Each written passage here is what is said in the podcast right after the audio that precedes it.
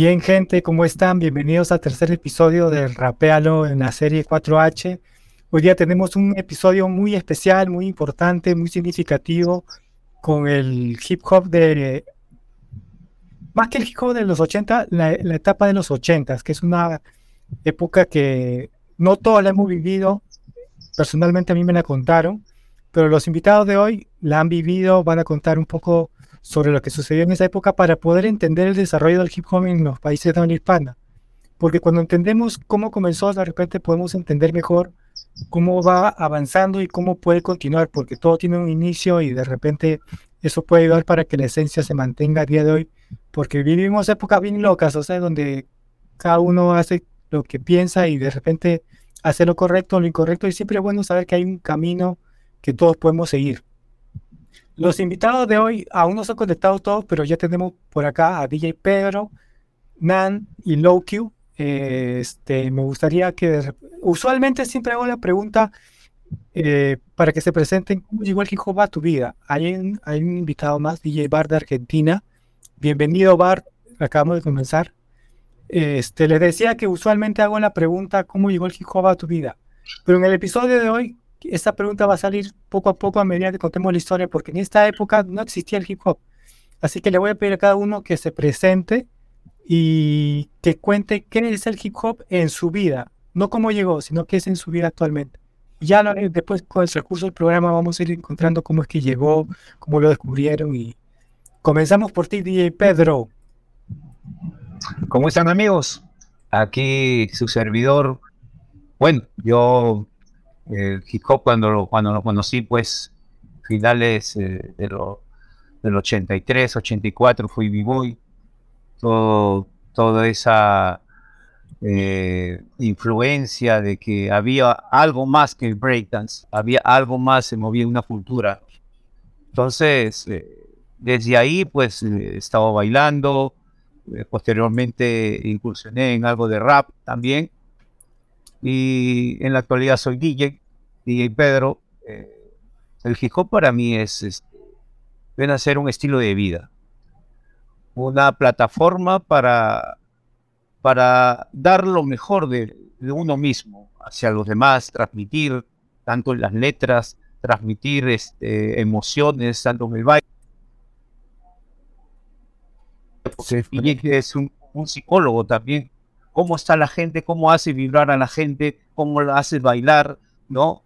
Y, de acuerdo a una melodía que tú pongas, la, gente se activa, ¿no? Entonces, eh, para mí es eso, un estilo, un, modo de vida para, para grandes masas y de acuerdo también que, implica eh, una responsabilidad de qué, estás haciendo. No, dos. ¿Qué das? ¿Y qué das por el hip hop? Bien, pero tú eres de las personas que sigue activa a pesar del paso de los años, sigue con iniciativas, porque hay mucha gente que no lo hace. ¿Por qué? ¿Qué te motiva a continuar? ¿El cariño al hip hop? Eh, el amor al hip hop, la pasión. Eh, y bueno, es difícil, es como aprender a manejar bicicleta. Andar a bicicleta, eso nunca se te va a olvidar. Y acá están mis compañeros también que sienten lo mismo. O sea, es difícil que se, que se te olvide. La motivación que, que, y ahorita tenemos en común es eso, la pasión que hay en nosotros, la música, ¿no? El, querer, eh, no solamente por, por ego, sino por, por, sentirse uno mismo transparente y, dar lo mejor, lo mejor de uno hacia los demás para que los demás también se puedan divertir, porque es eso, el es diversión, ¿no? Sí, tú lo has dicho, es una parte de diversión, pero también hay más cositas que vamos a conversar durante el programa. Vamos contigo, No Q. ¿Cómo, cómo, cómo qué representa en tu vida el hip hop a día de hoy? Que, sobre todo tú que lo viviste en el Nueva York, donde nació todo. Eh, bueno, saludos a todos, primero que nada, saludos a todos los hermanos que están aquí conectándose. Y de igual manera a todos los panelistas. Respeto y paz para todos ellos. Eh, yo comencé, o sea, el rap para mí fue diríamos, diría, pero en 1978, 79, yo cumpliendo básicamente 9, 10 años, en las calles del Bronx, Nueva York, eh, un escape. un escape porque honestamente la calle no te brindaba mucho más allá de, quizás muchos han visto las fotos o los videos de, de los niños jugando con las pompas de agua. Claro. E, eso era lo que era el, de las fotos o, de los momentos más importantes porque no teníamos, o sea, el, y es algo que se ha discutido a lo largo de la historia del hip hop, y fue verdad, yo lo viví. Eh, el gobierno, el poder político en Nueva York no, no nos daba nada. O sea, estábamos completamente enajenados, éramos como si fuéramos un pedazo de gente, un pedazo de seres humanos tirados allí. O sea, teníamos que ir a la escuela, obviamente, y teníamos que regresar a nuestras casas, muchos a pie, otros teníamos lo que le llaman el boss pass. Pero el rap constituyó ese, ese grito, ese, ese despertar de, de la conciencia de la gente menos privilegiada. Y, y obviamente hubieron muchas cosas en el proceso que, nos hicieron lo, o nos formaron en lo que somos hoy en día. Pero, pero ciertamente el, el rap nos unió en un momento dado muy crítico, sobre todo, como les digo, en la ciudad de Nueva York, la cual viví. De hecho, yo en esos momentos, con 10 años, ya básicamente en las calles de Bronx, jugando lo que le llaman slugs, handball en las canchas. Eh, yo pertenecía a una ganga. Y ¿Cómo se llama? El grupo se llamaba el TFD. Era, y lo puedo decir en inglés, el Total Fucking Destruction Crew. Y agresivo. Demasiado. Estaba constituido por puertorriqueños y afroamericanos en su mayoría.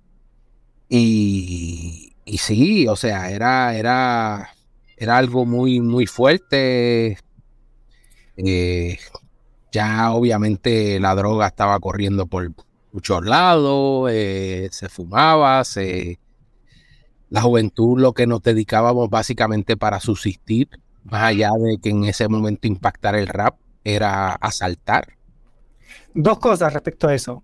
La primera es que en, en, líneas generales, es cierto que antes del hip hop estuvieron las pandillas gobernando todo Nueva York. Y segundo, que tú eres un testimonio real de que el hip hop comenzó con latinos también. Seguro, claro. Eso, eso es algo que eh, a lo mejor mucha gente que esté eh, que sabe o conoce o ha estudiado hay organizaciones, sobre todo hermanos dentro de quizás la comunidad del hip los Five Centers. Me da mucha lástima porque hay miembros inclusive de Tribe Called Quest y de grupos como Brand Nubian que se han dado a la tarea de tratar de excluir o minimizar la función de los latinos en ese momento. Cosa que ellos no vivieron tampoco, porque muchos de ellos son hasta menores que yo. Pero pero en ese momento dado, yo, por ejemplo, puedo recordar, como estábamos hablando hace poco, lo que fueron las audiciones para, para los cuerpos de baile y cómo integrar los cuerpos de baile de la película eh, Beat Street. Beat Street. Puedo documentarte porque soy, estuve en esos momentos en las calles de Nueva York cuando surgieron MCs, o sea, o se comentaba de, de MCs como Mr. Cheeks, que fue el primer en el, si no me equivoco, 1982 por el mismo sello eh, que sacó Sugar Hill, que, sacó el tema de Rapper's Delight, eh, que de hecho el, dueño del sello o la dueña del sello era una mujer. Eh, la señorita Robinson. Sí, es correcta, Robinson. Sylvie Robinson. Y, y, ella fue la que, la que sacó, obviamente, Rapper's Delight que podemos entrar en un debate con Rappers Delay, es una copia de otro tema de Big Machine. vamos a llegar a eso, vamos a llegar a eso. Pero, pero lo importante dentro de todo esto es que, por ejemplo, se invocó, se convocó incluso a ese primer tema que todo el mundo ha dado como que obviamente fue el antes y el después en cuanto a la música del rap, porque eso es lo que pasa, la formación del hip hop como cultura se desvirtúa un poco cuando todo el mundo se va más en lo que es la parte musical. Y hoy en día, pues obviamente hemos relegado de alguna manera lo que son los elementos del hip hop y lo que nos llevaron a formar la cultura del hip hop. Pero, pero en ese momento dado, figuras como Tito Puente fue quien tocó los timbales en el disco de Rappers Delight y está en los créditos. Oh, qué interesante. Oh, sí. No me lo sabía. Qué Tito Puente aparece Special Guest Appearance on Rappers Delight. Tito Puente tocando los timbales de Rappers Delight. Pero ese es un detalle porque dicen que la música de Rappers Delight no, no, no expresaba lo que era el hip hop porque ese tiempo eran los samples. Y poner una percusión real como que... Sí, pero acu acuérdate que más allá de los samples también tú tienes luego un año después o dos, también tienes a, a Harvey Hancock que ganó Grammy. este... Ya, pero... Era Masterclass y obviamente todo electrónico. Y es lo que la gente no sabe. Hoy en día muchos de los jóvenes, y disculpa que, que divirtió un poquito el tema, pero todos se hoy en día diciendo, no, la modalidad y lo que está de moda es el Aeroway. Pero es que el Aeroway no es de ahora, el Aeroway es del ACR10 de los 80, a finales de los 70. O sea, e, esa batería no es una batería nueva, al revés. Nosotros con el Boom Bap innovamos la batería. Renovamos con el sample todo lo que fue el beat del rap. El beat del rap ya venía electrónico el beat de los primeros rap, desde Rappers Delight, Harvey Hancock, todo eso. Era electrónico, era el ACR10 que se utilizaba.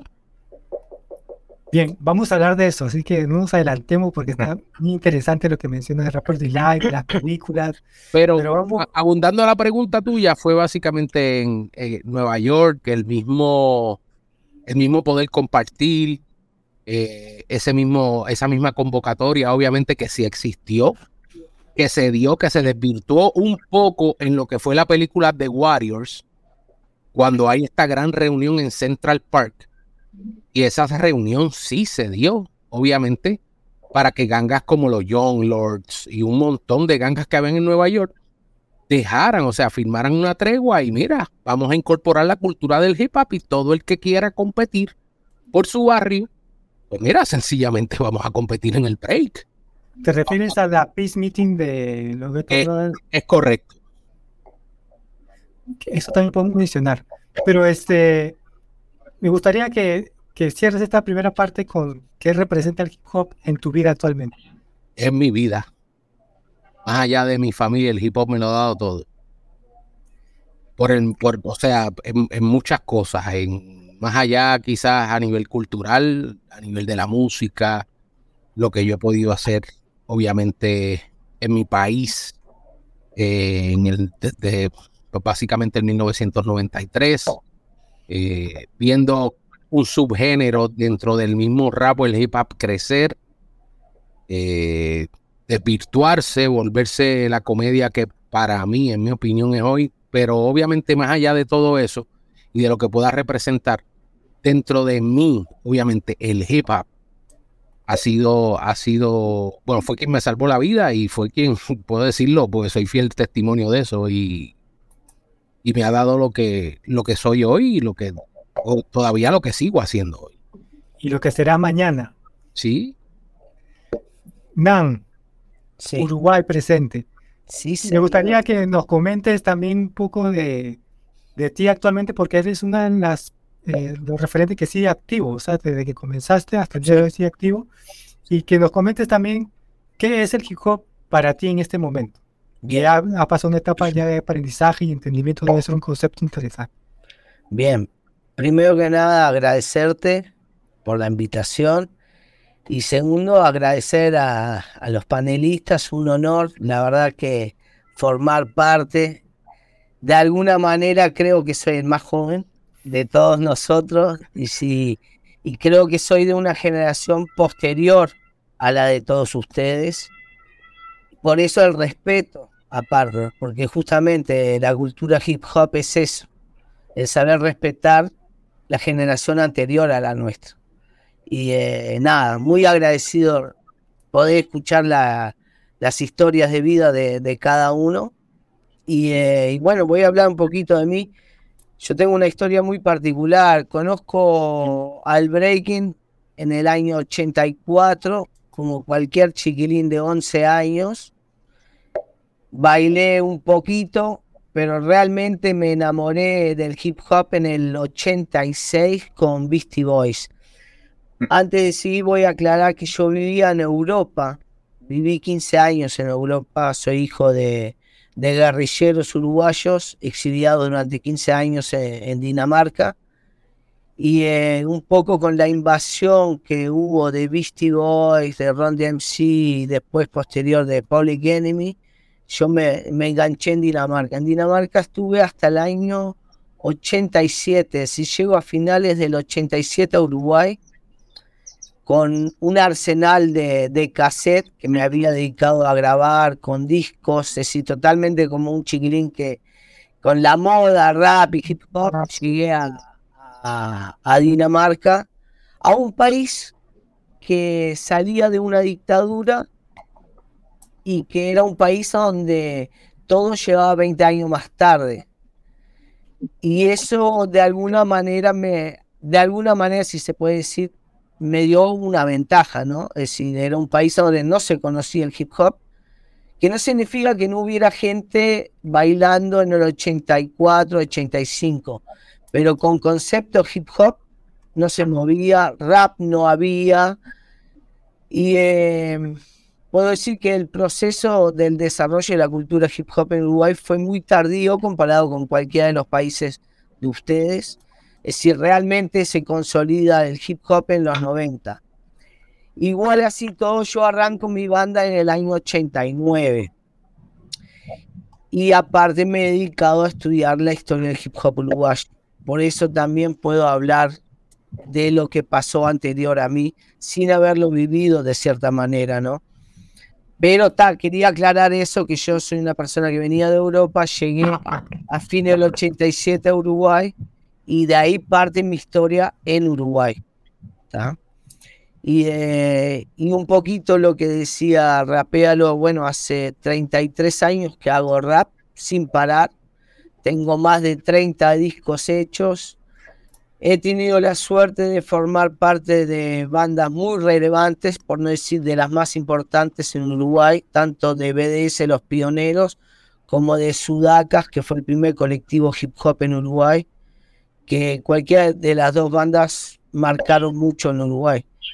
Y, eh, y un poco contestando la pregunta de Rapea, lo que es el hip hop para mí, y nada, es lo que me define, es lo que soy con tantos años haciéndolo, es decir, todo gira alrededor de eso.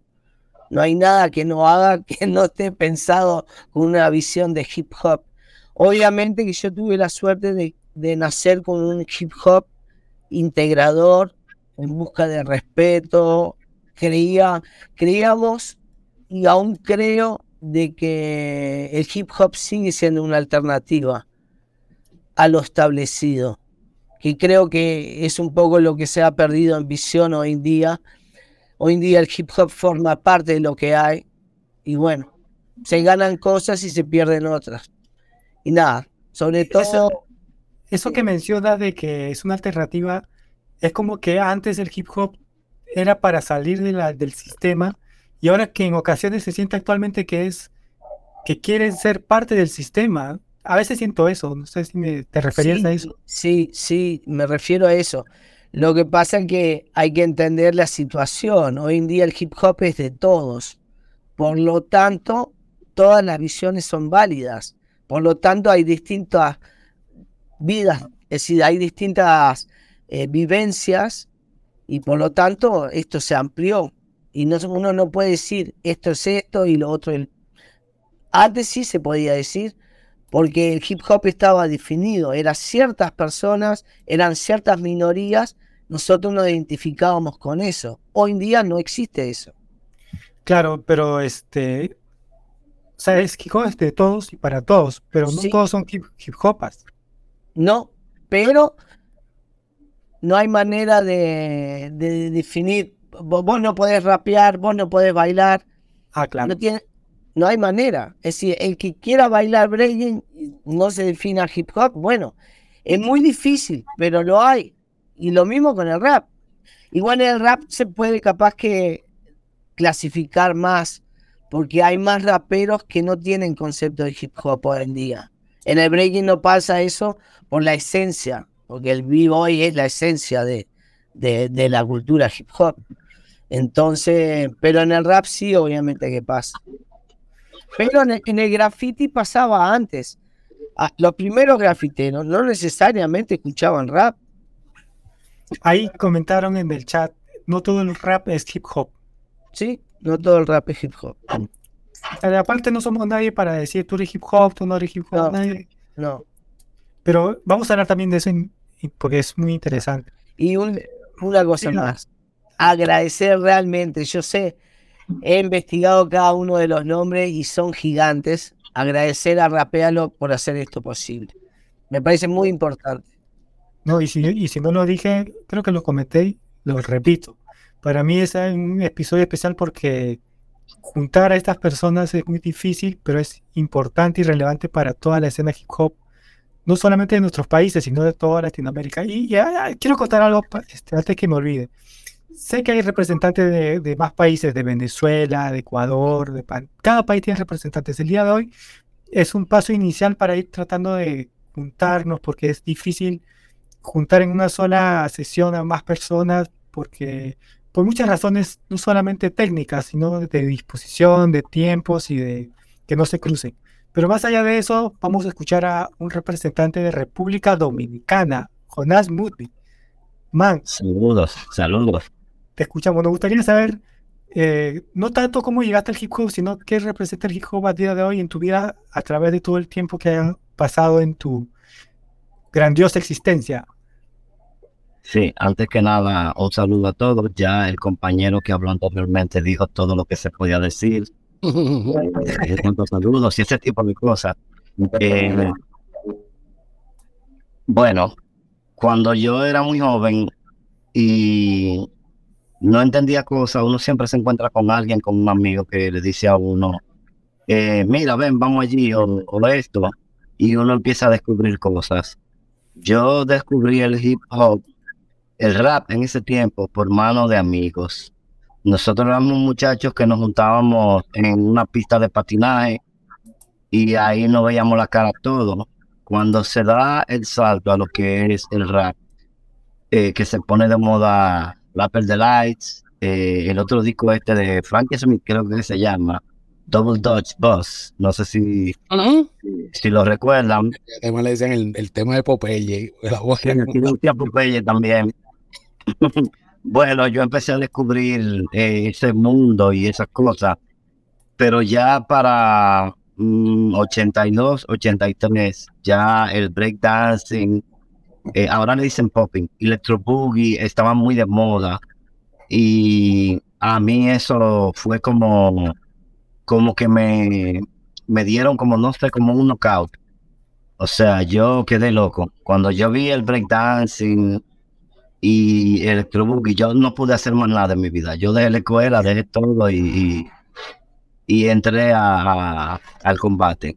O sea, yo siempre estuve, si se puede y no suena muy, muy, muy fanfarrón, eh, siempre estuve en, en la vanguardia. O sea, yo quería saber todo, quería hacer todo, yo quería todo lo que tenía que ver con hip hop, con rap, no, no, con, con baile, con breakdancing pero ¿sabían que se llama rap? ¿Se llama hip hop? O, Sí, claro, no rap. El concepto de hip hop eh, empezamos a escucharlo fue, como te dije, ya 82, por ahí 83, que estaba Africa Bambata, Soul Sonic Force, Curtis Blow, eh, Randy MC. Eh, esos grupos ya estaban mencionando la palabra hip hop y ya uno comenzó a entender los conceptos y lo que era la cultura, pero la cultura como tal, o sea, como cultura, yo vine a entender que había una cultura en los 90, porque alguien me dijo, tú eres vieja escuela, y yo no sabía eso, yo simplemente me estaba divirtiendo. Pero lo que la gente en ese tiempo vio como una moda, eh, hoy se ha convertido en una cultura y, al final uno no ha podido desprenderse de eso. Uno de verdad lleva eso en la sangre. Eso no, eso se le metió en los huesos a uno y uno no puede ya tener un momento en el día en que uno no piensa algo que tenga que ver con la cultura hop. No sé si me comprenden, si, si a alguno le pasa igual, pero creo que es así. Creo que eh, de verdad, o sea, yo no dejé la escuela, abandoné todo. Eh, todavía pienso en el hip hop como un referente importante en mi vida y en lo cotidiano. Por eso es, es raro cuando alguien dice me retiro del, del, rap o es como que, ¿cómo te retiras? O sea. Sí, sí. Yo he dicho mil veces que ya no voy a hablar más de hip hop, que no voy a, a estar ahí, pero que va. Desde que veo algo fino o me llaman, o, siempre estoy ahí. Siempre. Como, es como un interruptor. Automáticamente switch. Sí, esa es la música y ya. Impacta, ya sale bailando. Yo varias veces he pensado lo mismo. No voy a colgar los chimpules, como decimos en Sí, correcto. Pero sí, siguen haciendo, sigue fluyendo.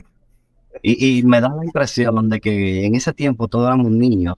O sea, yo creo que el hip hop, quienes de verdad marcan la diferencia eh, como moda a nivel mundial son los niños, o sea, los, jóvenes muy jóvenes, que era lo que estaban eh, siendo movidos por esta cultura.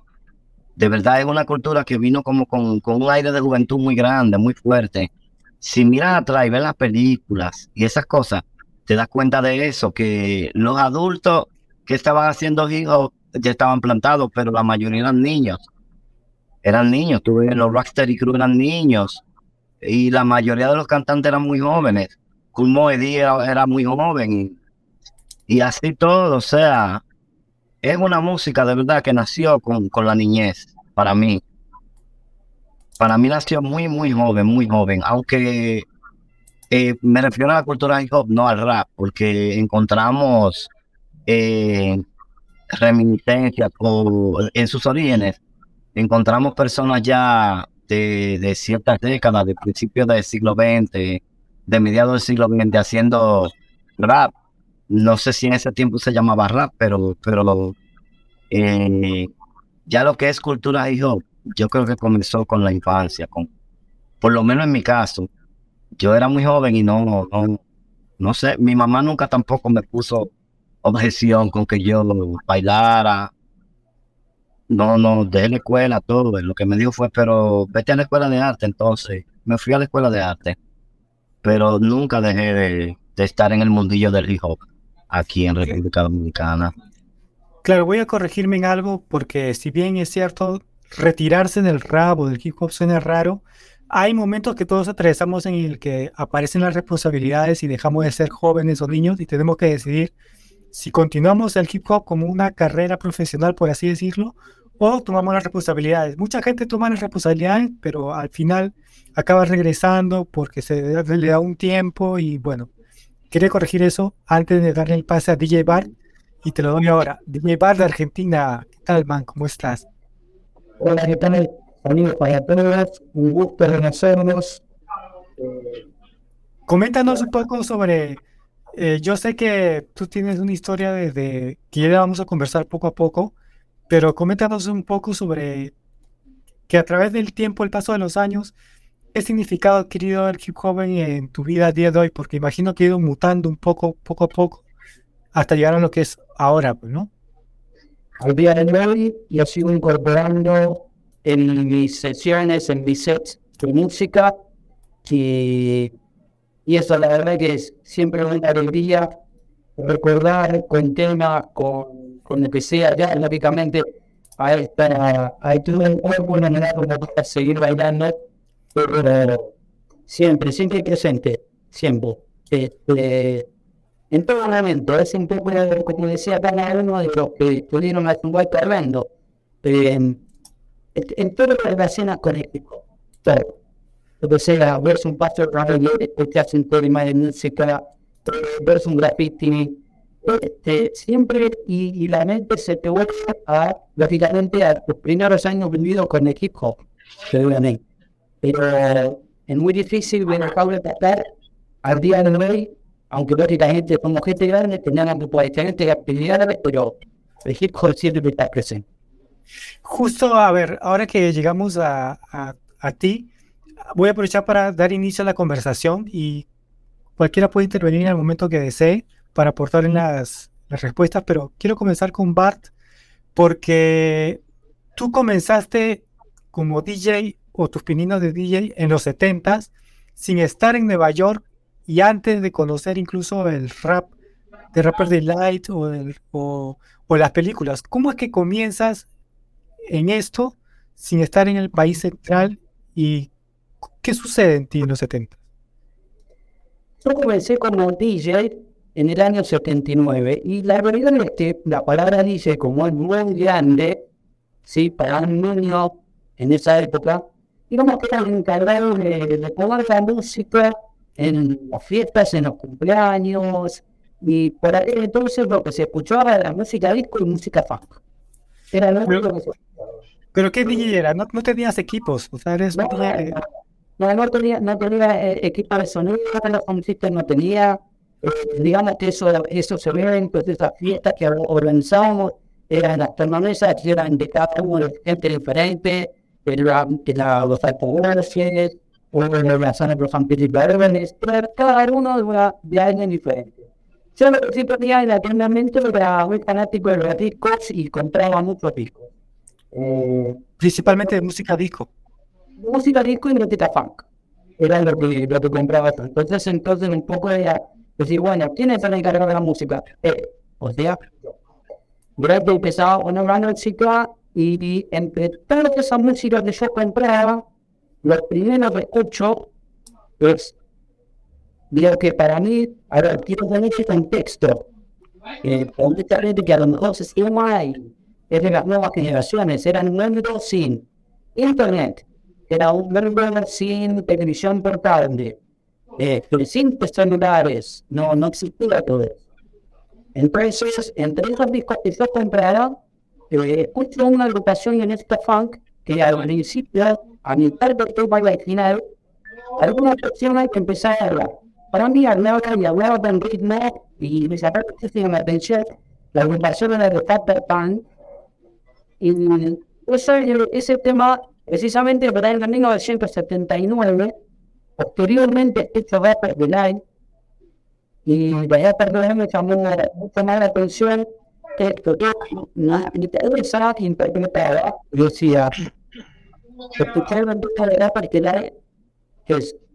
de de good times un tema que duraba 15 minutos la voy a tratar, hablaban, hablaban y primera que hice fue ah, esto es como lo que hacen en el tema de pero este, durante 15 minutos. O sea, la palabra rap en mi cabeza no existía.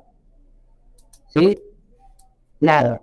Eh, en el año 79, mismo, a finales, en diciembre, escucho el tema de Party Grand Christmas Rapping. Y esa palabra rapping, si bien me da vergüenza, porque me parecía que lo que hacían era rapping, una cosa por el estilo. En el 80, en el 80 aparece The Brooks.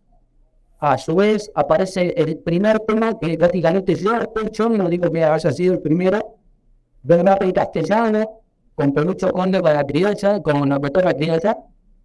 Y así sucesivamente era cuando que encontraba en el rap algo que, que me llamaba la atención. Eh, esa mezcla de, de, de música funk, de música disco, y ese continuo hablar a- al ritmo, eh, me llamaba poderosamente la atención eso. Ahora, yo no relacionaba el rap con nada. ¿Sí? A medida que pasó el tiempo, en el año 81, consigo el disco de Grandmaster Flash, he hecho esa Grandmaster Flash and World of Thieves, o así era, y eso me llamó más todavía la atención. Un DJ moviendo el disco hacia adelante y hacia atrás de forma rítmica y haciendo cortes y mezclando algo que ningún DJ le hacía. A ver, no podía tampoco relacionarlo con el hip hop. Y así fue pasando los, los- los años, digamos que para descubrir el hip hop como el movimiento, había tardado cinco años. Y, y- y, lógicamente, este, eso no me derivó eh, la película, ¿viste? A ver, vamos, donde la de cuatro elementos, el graffiti, el DJ, el rapper, este, los b-boys, eh, todo ese conjunto que ahora eh, este, el nombre de hip hop a ese movimiento popular. Ok, ah, eh, entonces tú descubres eh, los discos con el rapping antes de Rappers Delight o en esa época. Pero antes de continuar esa parte, vamos al disco Rappers Delight. Quiero, voy a ponerles algo rapidito y escuchamos. Hola, yo soy Ari, la DJ de los vinilos. Les hablo desde Colombia. Rapearo me invitó para hablar sobre un disco muy especial que está en mi colección y es este vinilo. Este vinilo se llama Rappers the Night de Sugar Hill Gang. Es un disco muy especial porque hace parte de la historia del hip hop. Aunque yo estoy segura que antes ya se hacía rap, este disco viene cargado con rimas, con letras, eh, con mucho que tiene que ver de la cultura y el rap. Así que hace parte de mi colección. Es un disco que conseguí eh, comprándoselo a una persona de, la cual jamás me imaginé que lo iba a comprar en una tienda que jamás pensé que iba a existir. Así que es un disco legendario que pertenece a mi colección y hasta el día de hoy, cuando lo toco, la gente se para y baila. Eh, tiene mucha energía, la verdad, me gusta mucho. Y bueno, espero que disfruten de este review. Eh, Ari DJ DJ Ari es una DJ colombiana que no precisamente es una DJ hip hop, pero a partir de este punto quiero que conversemos un poco sobre el disco Rapper Delight, porque el disco Rapper Delight representa bastante para la música en sí, pero no sé si tanto para el hip hop en general. Eh, les quiero dar el pase a ver que comente un poco Low Q. Eh, de repente, ¿tú crees que el disco Rapper Delight representa un impacto en el hip hop habla hispana? Sí. Eh, evidentemente lo tiene. Tienes, por ejemplo, un DJ Bird mencionando a, al tema de la cotorra criolla, creo que fue de Perucho Conde. Y ciertamente ese tema es una versión, por decirlo así, de alguna manera, en castellano o en español, del, del impacto de Rapper's Delight. O sea, en ese momento dado que sale Rapper's Delight, que de hecho, y hay que decirlo, y la gente que, por lo menos conoce de música, entiende de que Rapper's Delight adoptó mucho de lo que fue el grupo eh, de Chic con el tema Good Times. Pero además en la letra también han surgido muchas cosas, pero indiferentemente o independientemente a lo que pasó, Rapper's Delight fue el tema, igual que estábamos hablando off the record con Cool Herc, fue el tema que marcó el antes y el después dentro de lo que iba a ser la música. Que evolucionaron y se evolucionó obviamente mucho más rápido. Era porque ya venían a nivel de destreza en las calles que yo lo presencié en sí que eran muy duros. O sea, estamos hablando, por ejemplo, dentro de los temas iniciales de Message, de Grandmaster Flash y los Furious Five, o sea, el email ahí se votó. Luego tú tienes temas como Planet Rock, Africa Bambata, eh, el mismo Rocket, que era de un músico de jazz como Harvey Hancock, que incluía, y veías el video en MTV, porque yo presencié el video en MTV en los Estados Unidos, hasta que obviamente en el 85, podríamos decir, entre 80 3, 84 y 85, ese momento fue bien crucial. Salen personas como Dana Dane, salen personas como eh, el mismo Curtis Blow, eh, hasta el punto entonces en que tú tienes un Ron DMC y tienes un LL Cool J. Ya cuando tú llegas ahí, a eso, pues obviamente no había manera de detener eh, lo que era el movimiento a nivel musical. Lamentablemente el hip hop, y digo lamentablemente, se ha desconstruido en cuanto a lo que es a favor más de la música y la gente lo visualiza en un entorno cuando no conoce la cultura, más a nivel musical que a nivel de cultura. Cuando tú tienes, por ejemplo, personas, pues obviamente que te dicen, y, de, y muy acertadamente también, que no necesariamente hoy en día tú tienes los elementos ligados por ejemplo, no necesariamente los b-boys te consumen hip hop. o por lo menos rap. Tú tienes los grafiteros en un momento dado, del cual fue mi elemento, por decirlo así, inicial, entrando a esto. Eh, pues obviamente, hoy en día quizás te pueden escuchar música electrónica, pero es, es, yo entiendo que eso ha sido también un poco más, más bien dándole todo el peso y carácter al hip hop como música, más que como cultura. Y ahí es obviamente donde hemos perdido mucho en Latinoamérica. Justo de eso, antes de, me gustaría la opinión de, de Jonás quiero aportar una cosa que me parece importante, porque a veces se pierde de vista que el rap de live de 15 minutos en realidad era una expresión del rap corta. Los raperos rapeaban durante cuatro horas en las fiestas. Es decir, ese fue, eso fue lo que, por eso no se grababa todavía, es decir, recién se llega a, a Fat Gap Band de con King Team tercero. Es decir, ellos logran entender cómo meterlo en un disco, que lo hicieron durante unos 5 o 6 minutos, pero en realidad los raperos se acostumbraban a rapear durante 4 horas. Entonces, ese, ese fue el concepto que logró entender, por ejemplo, Sylvia Robinson, cómo tratar de meter esas 4 horas en 15 minutos y tal. Respectivamente fue bajando, ¿no? Pero el hip hop arranca con unas dimensiones gigantes, por lo menos los rapeos y los breakbeats y eso. Justo antes de hablar de eso más del impacto de Rapper Delight, tengo un segundo video. El éxito de la canción Rapper's Delight de 1979 inspiró a que se graben los primeros cuatro raps en español siendo dos de ellos en el mismo año del 79. Joe Batán lanza Rapo Clapo. Esta nueva onda acaba de empezar, tiene ritmo, fuerza, nos hace bailar con clase, finura y mucho para dar. El Rapo Clapo se va a quedar. PJ La Boy lanza Vaya Latinos. Aquí yo le traigo un Latin rap. Soy un latino orgulloso, soy un latino maravilloso. ¿Qué pelea me dan a mí? Peor que peleando a Muhammad Ali. En el 80, los dominicanos Freddy Verasgoico y Boruga lanzan Venga Acá. Bailaremos toda la música disco hasta que uno quede visto del cantor que todo bailar. Y el guate que quedará con mucho brillo. Mi mamá hizo bocadillo de queso con salchichón. Enamorado de ella trajo tres media botella y cuatro litros de ron. Y finalmente, y también en 1980, el venezolano Perucho Conde grabó La Cotorra Criolla. Me gusta la cotorra y aquí estoy fe. Con mi cotorra criolla que yo habla inglés. Vivo en Caripao, trabajo en el marqués y llevo a niña en esta vida a hacer eso y lo regué. Le debo al italiano, al portugués,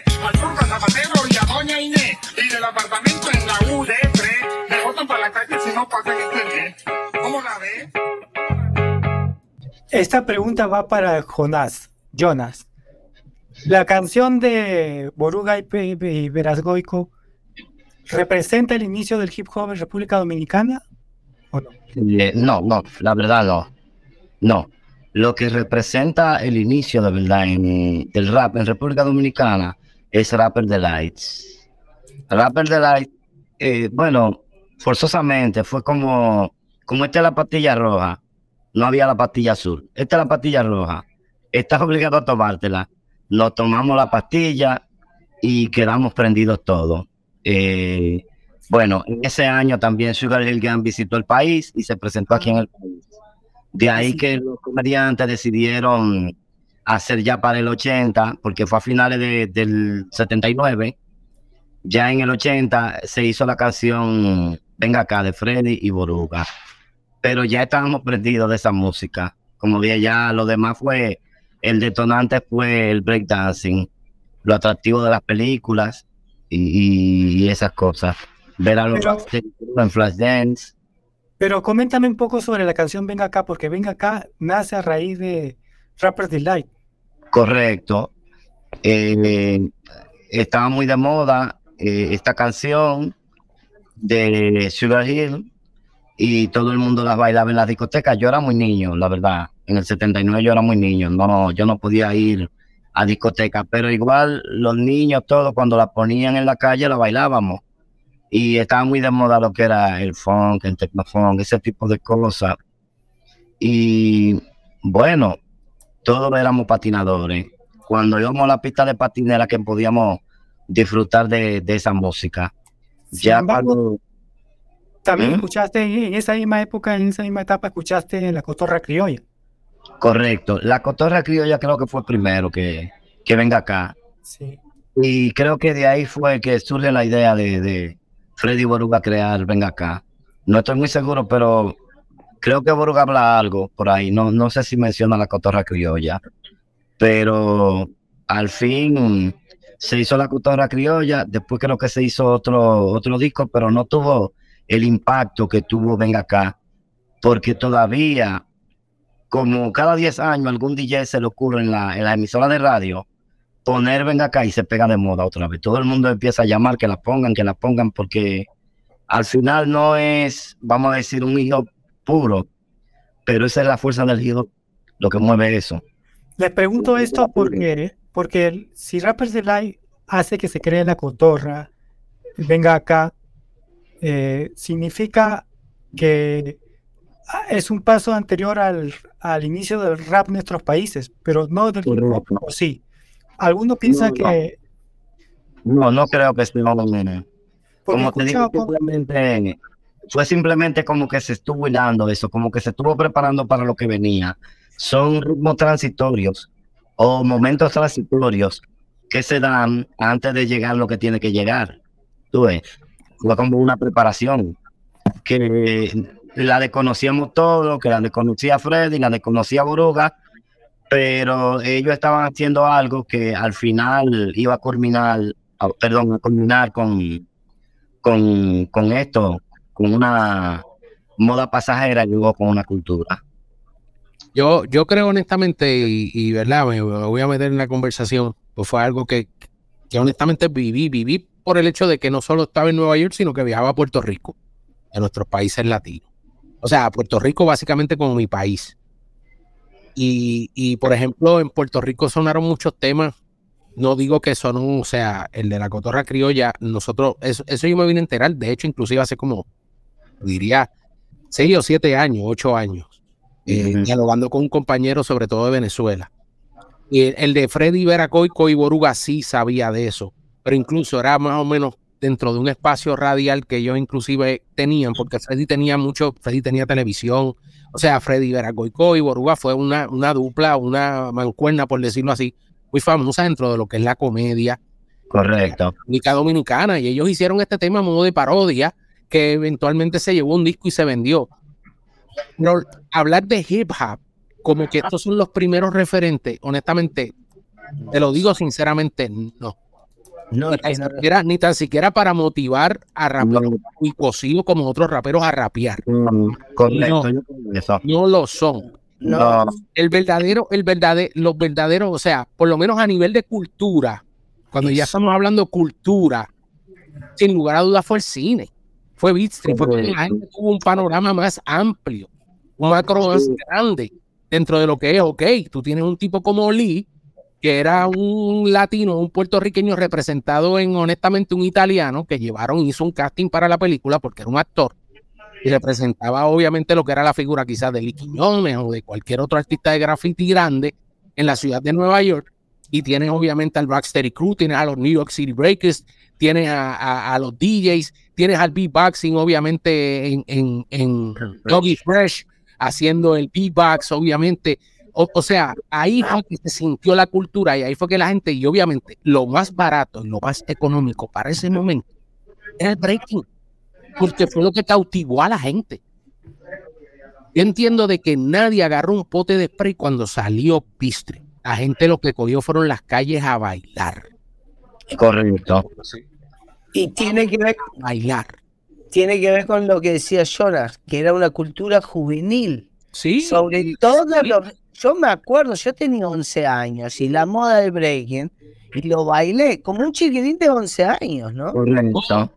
todo, Correcto. todo. Yo iba a Puerto Rico y venía, yo iba a Puerto Rico. Entonces, cuando nosotros cargábamos los cartones, para ponerlos en el piso, para breakear y para bailar.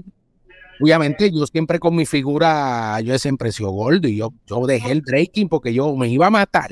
O, o, o sea, yo preferí mejor dame el graffiti, me voy para los trenes, voy para la yarda. En fin, en mis situaciones que terminaron mis papás mandándome para Puerto Rico definitivamente porque se cansaron del Vandal Squad y de que las estuvieran llevando para limpiar tren este, en Nueva York. Pero que fue por lo que yo básicamente tuve que dejar la ciudad de Nueva York por el, por el mismo graffiti.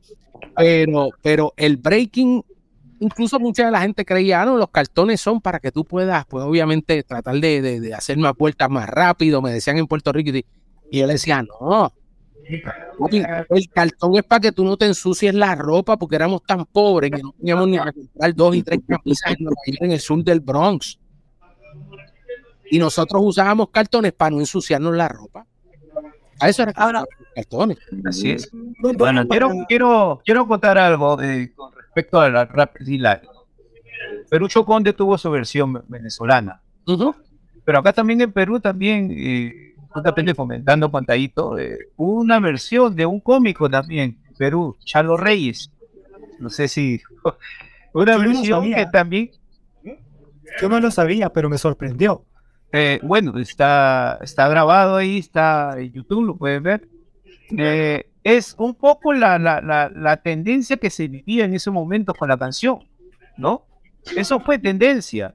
Eh, hicieron un, también un, eh, un cover de, de, de La Cotorra al, al estilo peruano, porque también agarraron parte de la letra de La Cotorra, pero también le- le metieron un poco de lírica peruana.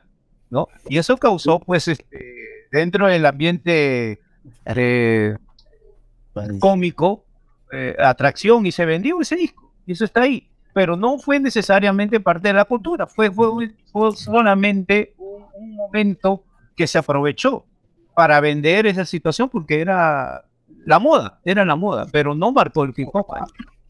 Yo- yo iba a decir algo, DJ Bar. a ver, Casualmente lo que dice DJ Pedro está hablando de un tema que se llama la cotorra deportiva. Si mal no recuerdo, y lo hicieron con una introducción parecida a lo que era un partido y después terminaron eh, pero haciendo el tema de la, de la cotorra de Perucho. Porque es una, una mezcla, han entrelazado de cosas. Claro. hay un detalle curioso que ¿Puedo, puedo acotar una cosita con Sí, lo que sí. dice DJ Bar? En Argentina y en Uruguay pasó lo mismo. La banda Malevo, Malabo, es verdad. Malabo hizo la versión de la cotorra criolla en el año 81 también. Y, eh, y ahí rapea Rubén Rada, que es bastante, es un cantautor uruguayo. eh, y que nada, que esa fue la versión que se pasó en Argentina y en Uruguay. Entonces para que sí dale Mar. para mí, para que sabe eh, el momento, ¿no? aprovechar el momento y artistas que nada que pueden ver con el rap, ¿sí? Claro. Vieron la verdad en ese lugar, se metieron y me hicieron. Porque la verdad es que ni Malvado, ni Pelucho Conde, ni este, incluso el mismo este, Joe Batán, o cualquier, continuaron haciendo el rap. O sea, es el momento. Es que ninguno era el rapero. Y los verdaderos artistas de rap todavía son en las calles. Hay un detalle curioso que quiero mencionar, que nos dimos cuenta el otro día con Dan, que Perucho Conde era humorista. Freddy Veragó y Cuburuga eran humoristas. Chano Reyes, que mencionó bien Pedro, era humorista. Humorista. O sea, ahí te das cuenta que no eran parte de la cultura. En todo caso, podríamos decir que es el inicio o un pinino o un primer aporte de lo que sería el rap en el futuro, pero no el hip hop. Sí, son destellos.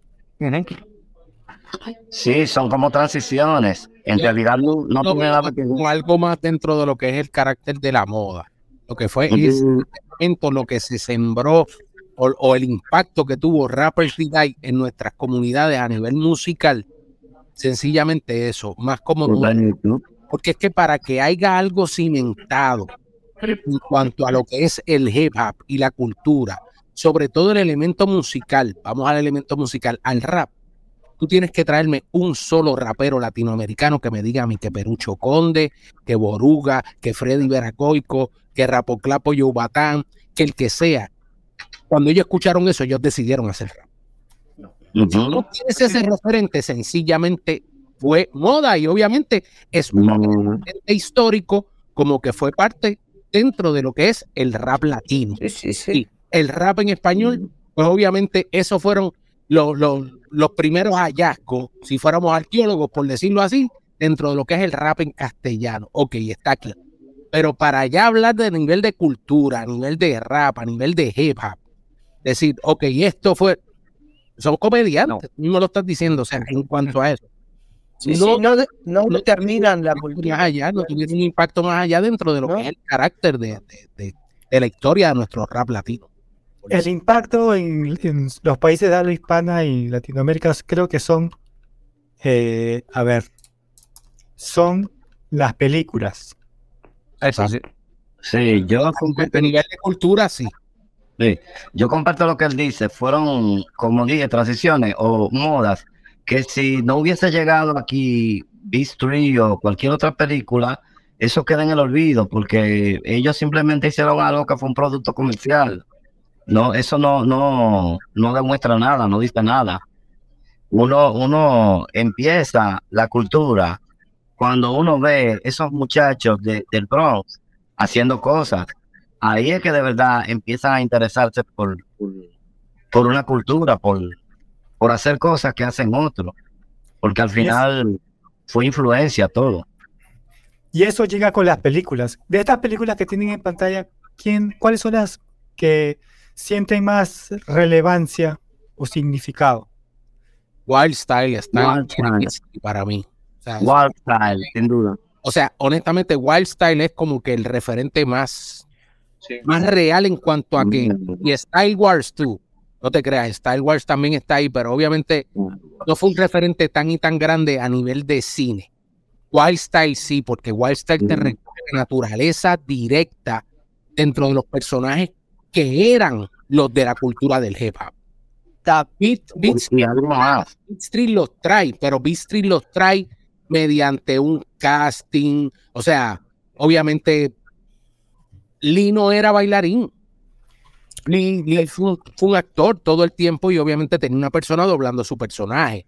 Tú tienes, por ejemplo, a Ramón, el personaje que era el grafitero, que era un, como dije, era un tipo que era italiano, de origen italiano, un actor de Hollywood, que lo traen a hacer la película de así, que aparecieron y fue crudo en cuanto a que sí se recogió la esencia de la calle de Nueva York en ese momento.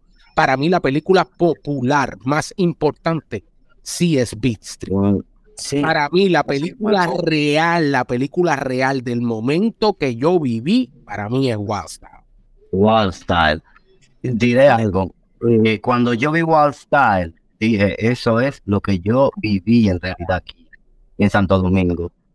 Era muy, muy, muy parecido a la realidad. Era lo real, de verdad. Yo digo, pero yo viví todo eso. Mira, eso yo lo viví, eso era así. Y como dice el colega acá, eh, se quedó o se ve muy, muy, muy Hollywood. No sé si fue una producción de Hollywood, creo que sí Sí, pero se ve muy Hollywood, muy película. Pero Wild Style eh, se apegó más a una realidad, a lo que se estaba viviendo de verdad en la calle. Pero pasa un poco lo mismo eh, con el rap y el hip hop. Es decir, lo que es masivo nunca es la esencia, esencia. Es decir, Sugar Hill Gang representa el primer disco masivo de rap, pero en su esencia no tenía que ver con el circuito de rap de Nueva York, donde había na- nacido, no, por ejemplo. no, Y- incluso, Y lo mismo pasa con las películas. El Wild Style en el 82 no llega a América Latina o, o América del Sur sobre todo, y las películas que explotan son las de Hollywood. Por ejemplo, en Perú, en Perú la primera película que llegó, lo pasaron en los cines, fue Breaking. Sí. Breaking, bueno, pa- para muchos en Perú fue la que marcó la moda, porque vino como, como moda, ¿no? Todavía no se, no se sabía mucho de la cultura. ¿no? La moda Flashdance Flashdance ya, ya tenía importante. escenas. Fue, Claro. fue importante también. Tenía la- las escenas con, con este, los Rocksteady, ¿no? Sí. ¿no?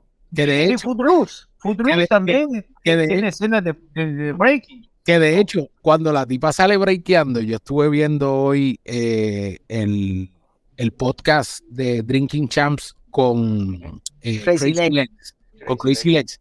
Y Crazy Legs dice, incluso, que fue que a él le tuvieron que pagar, obviamente, para afeitarse y todo, para él hacer las escenas y vestirlo de mujer para hacer las escenas de ella bailando. claro. Flash- Eso fue. Flashdance.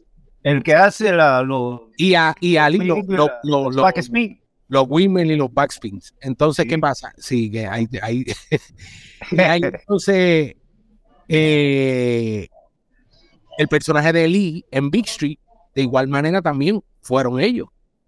Fueron ellos con peluca y todo, que pusieron otro actor, porque no era Lee el que estaba bailando. Lee no era un bailarín. Así es, ¿no? Eh, como anécdota, pues, bueno, Breaking sí, sí, sí marcó en Perú una, una tendencia, eh, pero cuando llegó este Beat Street, marcó prácticamente algo diferente. Un segundo, un segundo, Pedro. Este, para pasar a eso, quiero cerrar bien el tema de las películas. Wild Style es la película más importante quizás para todos, Sí, pero, pero no llegó a los cines. O sea, no llegó a los cines. Lo, No. que, llegó- lo que llegaron a los cines fueron Flashdance, Breaking y Beat Street, y a partir de ellos desarrollan el hip hop y ya después ven Wild Style y se dan cuenta de la magnitud de lo que era. Exacto, Así, así es. exacto. ¿Qué, le- qué Yo, les parece? yo vi Wild Time muchos años después.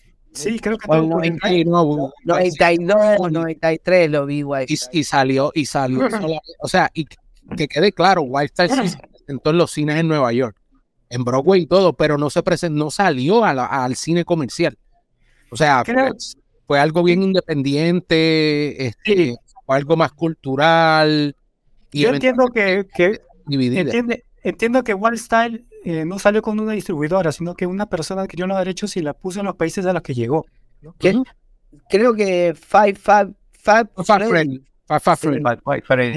es el director. Freddy fue el director y el productor de esa película. Sí. Entonces somos, eh, podemos tener en claro que las películas Breaking y Beat Street, que son que las que llegaron al cine, sí son puntos referentes para los países como los nuestros. Sí, Sí, podríamos, así es. Podríamos decir que sí, aunque obviamente Breaking, y tenemos que entender que Breaking es una visión muy comercial de Hollywood en California. Es muy Claro. importante eso, es muy importante. Esto reagrupó básicamente lo que era eso del Electric Boogaloo, eso no se, eso no significaba nada para la cultura del hip hop. Que quede la gente clara y obviamente eso fue Hollywood tratando de competir quizás y dándole un poco más de relevancia al impacto que tuvo B Street. Pero Breaking obviamente como tenía el vaqueo de Hollywood y todo, Breaking fue bien taquillera. Acá lo que yo puedo decir es que Breaking fue la película que tuvo más furor. Y Beast vino con algo relleno. Una película de tantas que podría haber venido como si nada, sin embargo, la vendieron en los cines. Lo que no sabían era que precisamente Beast iba a ser la que más iba a quedar en nosotros, ¿no? Que- Impactó muchísimo. y Y, y a ver, sin desvanecer, sin desvanecer Berkeley, porque la, la realidad es que también tuvo su cuota, más allá de que haya sido muy hollywoodense, tuvo su cuota. Y acá en Latinoamérica, lógicamente la vivimos mucho después, eh, pero esto de la cultura hip hop. Entonces, fue como un descubrimiento. Y la realidad es que muchos, a partir de esta película, en los que se lanzaron a la calle, los que para- eran para muerda, dejaron de ganar, y los que continuaron fueron los que hoy, hoy están con la cultura del hip hop. Sí, estoy de acuerdo. Es interesante poder analizar también de dónde parte la cultura hip hop latinoamericana. Ya parte de una visión comercial. Es decir, estamos hablando de que Zucker Hill Gang entra con Rappers Delight. Ya es una visión comercial del rap, pero esa es la primera que conocemos. Lo mismo pasa con la cultura hip hop. La visión que conocemos es una visión comercial de Hollywood sobre el hip hop. No es directamente de la raíz y la esencia, obviamente que era súper complicado porque ni se conocía, pero es bueno entender de dónde partimos nosotros, ya, ya con una visión bastante distorsionada de lo que era el hip O, hop. o diluida. O diluida. Sí, sí, o diluida, que bastante, es decir, por eso también capaz que tomó tiempo, tomó tiempo llegar a ese punto, como decía Bar, de entender de que era una cultura. Es decir, en, Uruguay tomó mucho tiempo de verdad. Recién en el año 98 se tiene la primera fiesta con los cuatro elementos en Uruguay. 98, casi 2000. Quiero, quiero poner un, Sí. pequeño, un pequeño clip sobre una persona que estuvo dentro de la película Beat Street y continuamos. A ver. First known female MC, she was a local breakdancer or B girl who joined the hip hop group Funky 4 Plus One in 1979. Through the Funky Four, MC Shaw Rock was the first female rapper to appear on television and have a record deal. On February 14, 1981, they performed on Saturday Night Live, hosted by Debbie Harry of Blondie. Ross, the Funky Four plus one more. Debbie invited the group to open up for Blondie on tour, but Shaw found out she was pregnant. In 1984, MC Shaw Rock made a guest appearance in the Harry Belafonte directed hip hop film Beach Street. He says out that kind of girl that he could never forget. Hello, everyone. It's your girl, MC Shy Rock, the first female MC of hip hop culture from its inception, the 1970s circle. First and foremost, I want to send a shout out to Rapielo and the Latin and Latino hip hoppers all over Latin America. But I want to say this to you, and let's be clear. The culture of hip hop has always been inclusive, and you, my friends, have always had a seat at the table. But now we're upon the 50th anniversary of hip hop culture. So, what I want to say to you is to make sure that you continue to celebrate all the aesthetics and the foundational elements of what solidifies what hip hop culture is. Peace. I love you all. Happy 50th anniversary of hip hop culture. Shaw Wow. Qué, qué grande, qué Ah, grande. Tremendo. Tremendo. Una, una persona representativa de la película de Beat Street nos dice que continuemos celebrando el hip hop que estamos debatiendo ahorita. Entonces mi pregunta va para el que quiera responderla y iniciamos la conversación en eso. ¿Se puede decir que con estas películas el, el camino del hip hop en los países a los que llega es, es hip hop? ¿No es otra cosa más que hip hop? ¿O es que, Pedro, tú me decías que para muchos fue moda, pero para mucha gente no lo fue? ¿A qué te referías con eso? Bueno, porque inicialmente pues llegó la, la- la moda, eh, la moda de vestir, la moda del baile, la moda de la música, pero muy poco se conocía sobre el trasfondo, era una cultura en general. Pero la poca información que llegó a Perú y a muchos países de Latinoamérica no impedía pues eh, tener esa, esa información. Eh, posteriormente nosotros, bueno, particularmente mi crew, mi grupo, Dance, eh, no- no, eh, tratamos de, de involucrarnos un poco más porque sabíamos que había algo más. Comenzamos a investigar, a, a- a ver este, informaciones, reportes, solicitar amistades que puedan traernos material, cassette, revistas y todo eso con respecto a la cultura, ¿no? Eh, y fue pues el, el descubrir, el descubrir que, que, que más que una moda era un estilo de vida, algo que nos estaba apasionando, cada vez más nos enamoramos del hip hop, ¿no? Porque recordemos algo, ¿no? El hip hop eh, tiene más raíces espirituales de lo que creemos o pensamos. El hip hop sale de acá, del corazón, ¿no? Y, y a veces eh, lo acogimos, lo, lo damos, lo demostramos, pero ¿qué más? ¿No? Por eso es la pasión que sentimos. Yo me siento apasionado por el hip hop durante mucho tiempo, ¿no? Y, lo, lo vengo haciendo, lo vengo realizando, ¿no? Ahora en mi, en mi etapa de, de, de- DJ, eh, porque nos costó en una época adquirir eso. A nosotros, a muchos de nosotros nos costó buscar el hip hop, aprendiendo a bailar, buscando los pasos, porque nadie nos enseñaba. Pero ahí cada uno se especializaba en algo, tiene que mejorar en esto, en tu estilo, los backspin, los footwork, no, los top rock, eh, etcétera. Después las letras, ¿qué, mensaje transmitías con las letras, no? Un mensaje era de unidad, de diversión, de paz, ¿no? Eh, de unificación. pero también el DJ también aportaba lo suyo. O sea, a veces se confunde, dicen, no, yo soy hip hop. Yo soy hip hop. Ah, tú eres hip hop. Tú eres B-boy. Tú haces rap. Haces graffiti y eres DJ. Sea, para empezar, los elementos y los fundamentos primarios, los cuatro elementos tienen que ir desarrollándose poco a poco. Entonces hay mucha gente que no cultivó, ni siquiera se profundizó en un elemento, pero sí vivió la moda. Por eso hay, hay mucha gente que lo tomó como moda, moda pasajera, pero hay mucha gente que lo tomó como la cultura, como lo que estamos aquí presentes. ¿no?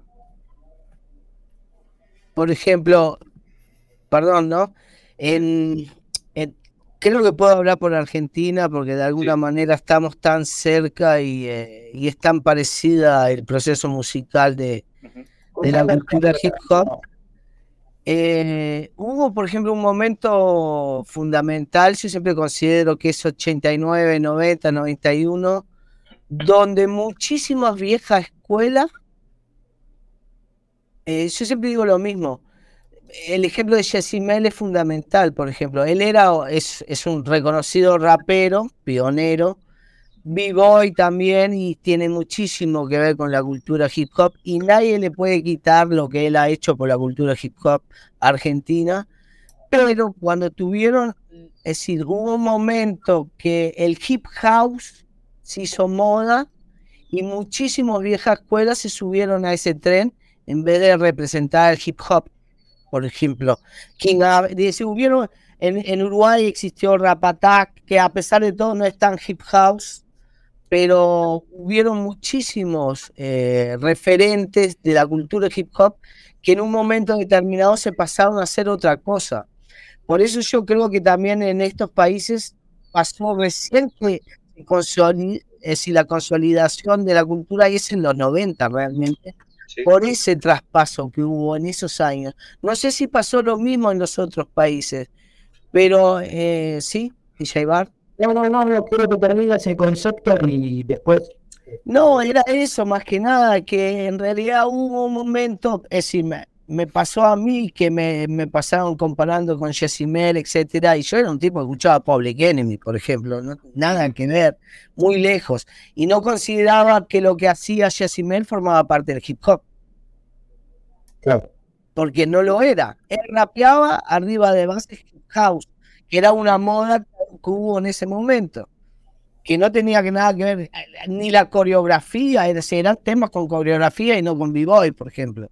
Si no ten- y él siendo un b-boy, yo creo que es muy determinante eso para que recién en los 90 realmente se consolide la, la cultura hip hop en estos países, porque hubo oportunidad. Lo que pasa es que está comercialmente no funcionaba el hip hop, funcionó otra cosa.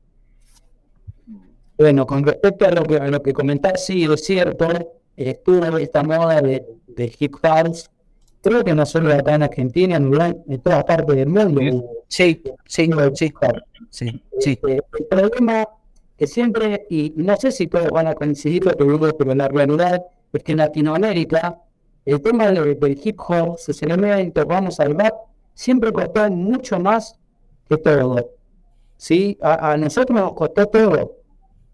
Pero imagínate, en ese momento, llegar a una disquera diciendo, "Ya, rap", y te cerraban la puerta en la cara, directamente. Por eso, a veces, eh, el hecho de analizar un contexto y la situación, creo, eh, no sé si estar equivocado o no, pero quizás el artista en ese momento vaya a traer por la situación en la que estaba pasando y se podría presentar esta oportunidad de alguna forma de decir, bueno, eh, me muero de hambre, hago esto y punto. No me queda otra que hacer esto. Porque la realidad era que en ese momento el único producto que existía y que podía ser vendible era el hip house. Si te presentabas en cualquier disquera con otro tipo de Estoy no- totalmente, totalmente, de, totalmente de acuerdo contigo. Sí, sí, sí. Por es- por es- eso digo, el, el contexto y la, y la situación muchas veces sí. hizo que mucha, mucha gente de la vieja escuela de acá de, de- de Argentina y se haya reprimido porque la realidad es que no había lugares Eh, la televisión, por ejemplo, eh, el breaking ya no se bailaba porque era un país de pasajeros. El graffiti, vamos, estos son de trabajo. Y el DJ iba haciendo scratch, no, no, no, hace mucho, hace mucho, mucho ruido. Y, y así sucesivamente. Pero no entendía. Entonces, ya no te quedaban lugares, no había nada lo que pueda salir. ¿No? Y Está clarísimo. el que puede aprovechar el contexto y poder salir para, básicamente, hacer algo diferente, que me diga lógico, el hip house no es lo mismo que escuchar a Padre que en mi universidad, o lo que venimos escuchando lo usan perfectamente. Pero el momento daba para eso. Eh, Sí, está clarísimo, ¿no? Y no hay esa. Es, es lo que es y me parece correcto, pero sí hay que entender el porqué del proceso después, porque lamentablemente a casi todas las personas que hicieron eso se les termina negando casi parte del proceso. Hoy en día yo veo que reconocen a Yacimel, pero ¿cuánto le costó a Yacimel que lo tomaran en serio? Bueno, pero no te olvides que de Yacimel, pero mucha gente que que compartió con él. Sí, sí, sí. Pero el proceso de la cultura que siempre me apoyó. Ni, ni que hablar, y al contrario, yo me saco el sombrero, yo no, no niego nada de eso. Digo nada más que las nuevas generaciones, es decir, yo tuve que, investigar, me tuve que codear con gente que me decía, mirá que no, mirá que Yacimel es capo, eh, estuvo siempre acá, siempre apostó, siempre, es decir, fue hip hop. Lo que pasa que está, después les cuesta formar parte del proceso del hip hop real que se hizo después. Por, e- por ese pasito al costado que dieron. Que yo entiendo que es lo que es. Uno a veces, bueno, hace lo que necesita hacer y punto. No, no hay, nada que- no hay un objetivo. Es decir, yo no tengo nada que decir a eso. Al contrario, cada uno sabe lo que tiene que hacer. Como eso al mismo lugar, creo que lo seguimos viendo. ¿sí? Sí, sí, sí.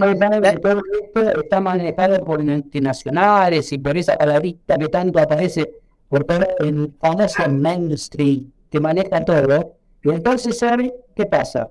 Tenemos un poco de breaking, tenemos un poco de dancehall, tenemos un poco de reggaetón, tenemos trap, tenemos rap, lo metemos todo dentro de la danza y se lo vendemos a las nuevas generaciones como como el género urbano. Y entonces hay un problema pobre, o sea, no le importa nada, absolutamente nada. Ahora, sí, sí. Ah, de, ah, antes de llegar a eso, a esos puntos. Mira, quiero, quiero, quiero, quiero- quiero hacer, quiero puntualizar algo por lo menos en, en, en en contexto en cuanto a los países. Y es que, y tengo que decirlo porque pues obviamente fue parte de mi crecimiento dentro de esto. Puerto Rico jugó por lo menos en cuanto al rap, que no se aleja mucho de los que los compañeros dicen, porque obviamente dentro de la comercialización y, y- y- y lo que resultaba y no resultaba, de momento hubieron unas cosas muy comerciales que sí surgieron, pero, pero Puerto Rico sí por lo menos vivió el proceso de, de todos los elementos todavía al sol de hoy. Todavía tú tienes, por ejemplo, gente bien importante dentro del graffiti en esos comicios, como lo fue Ski, eh, el mismo 2, que es un New Yorican que gira por todo el mundo y va mucho a Puerto Rico. El mismo Crazy Lex ahora mismo tiene casa en Puerto Rico y lleva un tiempo viviendo entre, entre Estados Unidos, porque no creo que esté viviendo en Nueva York, pero Estados Unidos y Puerto Rico. Y, y- Puerto Rico esencialmente sí, sí, sí se vivió lo que fue el momento del graffiti, el momento del breaking directamente, y, y sí lo mantuvo. Incluso hasta el sol de hoy todavía mantiene el hip hop, o sea, todavía existe mucho graffiti, mucho breaking, mucho vivo, y de hecho la Federación de Breaking está invitando a, ya que se fueron a nivel olímpico ahora, el breaking, pues obviamente están haciendo unas convocatorias y demás para, para organizar recolecta de dinero y demás para enviar eh, los representantes a lo que son las Olimpiadas ahora en el 2024, que vienen las Olimpiadas y se incluyó el, el, el breaking o por lo menos ese elemento del vivo en, en, en lo que es las Olimpiadas. Pero de igual manera también pasamos eh, a unos extremos en cuanto a la música, lo cual yo, bueno, en mi opinión, considero muchísimo ridículo. Pasamos, no sé si quizás eh, lo que ustedes le llaman el hip house es lo que es el house music, pero sí eso tuvo un efecto bien grande en Puerto Rico, lo que fue la música house, eh, el freestyle music que cantaba TK. Todos estos, todos estos muchos artistas, eh, obviamente en Estados Unidos. Eh, Lisa Lisa, que estaba padrinada obviamente por lo que era Full Force, que fue un colectivo muy grande dentro del hip hop también, Full Force. Eh, que de hecho fueron, fueron los que sacaron a UTFO y fueron los que sacaron a, a, a- a la tiradera con, con, con Roxanne y The Sacaron como, como 20 Roxana. 80 y- 84. 84, y eso cosa. estaba, Eh, muchas Roxanne. estaba de, The Real Roxanne y Roxanne Shante. Antes de hablar del rap, eh, cerremos el capítulo de, en orden. Hemos visto que Rapper's Delight jugó un papel importante para la música en general, de repente a nivel mundial, o, pero no para el hip hop específicamente. Las, los covers que en español que salieron, covers entre comillas, eh, pueden tener una historia de rap quizás, pero no de hip hop. A pesar de que tuvieron una gran acogida, por ejemplo, la cotorra criolla llegó a muchos países, pero no, se, no creó hip hop. Las películas, eh, en, ese, en esencia, la de, Break, eh, la de Beat Street y la de Breaking, sí crearon hip hop. Porque salieron la gente en las calles, como moda. Pero de los, que, de los cuales algunos quedaron y otros se mantuvieron hasta el día de hoy como, como son ustedes. Luego de eso aparece el rap. Pero antes de llegar al rap, eh, me quedo con lo que dijo DJ Bart. Me quedé pegado pensando, eh, no sé si fue Bart o fue, o fue Nat, que era difícil eh, hacer rap por los equipos y toda la lo que se suponía que tenías que tener para grabar, aunque sea canción. De igual manera, ser DJ era mucho más difícil. Pero hay un detalle. Antes de las películas, Bart, tú ya tenías equipo de tornamesa. Sí. ¿Cómo es que tú, antes de conocer las películas, ya tenías equipos? Bueno, precisamente por lo que te comentaba, este, empecé mi carrera de DJ, no de, G- de DJ en el hip hop, sino de DJ. Ah, ya. Y sin, sin sistema de sonido. Eh, compraba discos y en las fiestas armábamos el equipo con diferentes personas. Pero cuando llegan las películas, tú ya tenías dos tornamesas y un mixer. Cuando ya, cuando ya en las películas, sí, tenía dos tornamesas. Sí, dos tornamesas, un mixer. Porque me hace pensar mucho ese detalle, porque no, no sé si existe otra persona que antes de las películas ya tenía dos tornamesas, en el país de habla hispana me refiero. Voy a investigar eso porque de repente eres el pionero en eso, no lo sé. Ah, no, yo creo que, no, no, no creo, no es para tanto. Yo, o sea, tengo colegas que si bien eran DJs, no de hip hop, pero sí que eran DJs de discotecas, de eventos, también tenían su, su propio eh, sistema de sonido. O sea, no, no puede- Claro, pero- pero- pero lo que yo voy es que aparece en la película, la gente sale en las calles, baila, descubren el hip hop, el rap, el graffiti, el breaking y el DJ. Y tú ya tenías los equipos como para hacer DJ al momento. Sí, eso bueno. En, la- en Puerto Rico sí, en Puerto Rico ya, acuérdate que por la situación política de Puerto Rico, pues obviamente, y, y el viaje constante este de los puertorriqueños yendo a Nueva York, que teníamos, pues obviamente vivíamos en Nueva York y vamos a Puerto Ah. Rico. Ya habían tornamesistas en Puerto Rico. Claro, tienes razón. DJ Negro es una referencia, pero antes de él también estaba. Oh, sí, no, antes de negro, negro, y incluso Estaba- te, voy a, te voy a ser sincero. Ah, Aaron López. negro no fue DJ de hip hop. DJ negro fue DJ de freestyle y house. Oh. Ese era el duro. Incluso si tú escuchas los primeros, primeros rapeos y cassettes de Vico, sí, era sobre pistas de house Sí. Sí, sí. y pistas de freestyle. No era sobre beat de rap. Ahí lo, ahí lo, ahí había, obviamente estaba, ¿Qué- DJ qué Joel, año? estaba DJ Adam, ¿Qué año? eran, estamos hablando, te diría 80, y- el mismo 84, 85. Uh, O sea, Porque va- Vico sí lanza El Vikingo, que fue de sus primeros temas en un cassette casero en 1984. wow. Antes ya, ah, justo para llegar al rap, que es lo que queremos, de lo que queremos hablar, creo que casi todos acá. Pero quiero que me comentes eh, breve, de repente, cuando tú descubres los elementos del hip hop en los 80, tú también querías ser DJ, pero ese proceso fue bastante largo, que pasó más de una década para tener equipos. Eh, sí, en realidad. Yo seguía todavía con, el b-boy, seguía bailando, ¿no?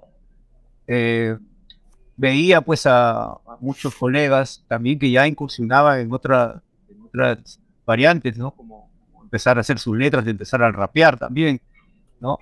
Cosa que yo también incursioné, tengo por ahí algunas letras también, que, algunas creaciones que hice.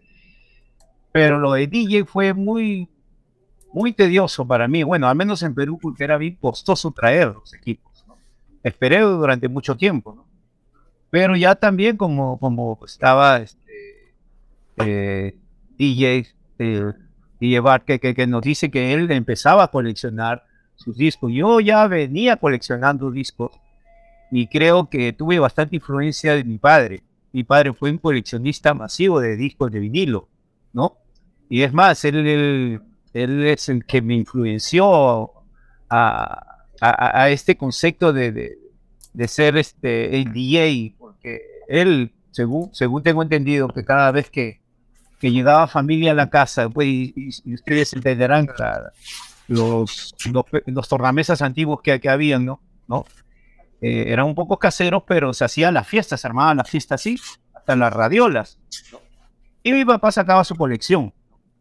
Por eso que yo lo, yo lo defino él como DJ Pedro I, porque él fue el que me marcó, ¿no? Él fue el que me marcó la influencia de la música. Yo desde niño, de sin saber leer y escribir, desde muy niño, tendría cinco años, cuatro años más o menos, yo ya sabía, eh, agarraba un vinilo, y ya sabía la- a la familia que venían en ese momento qué canción les gustaba a esa familia o ese tío o esa prima, ¿no? Acá tengo tu canción y yo lo ponía, ¿no? Ponía ahí y, y la gente se lo, le, le llamaba bastante la atención.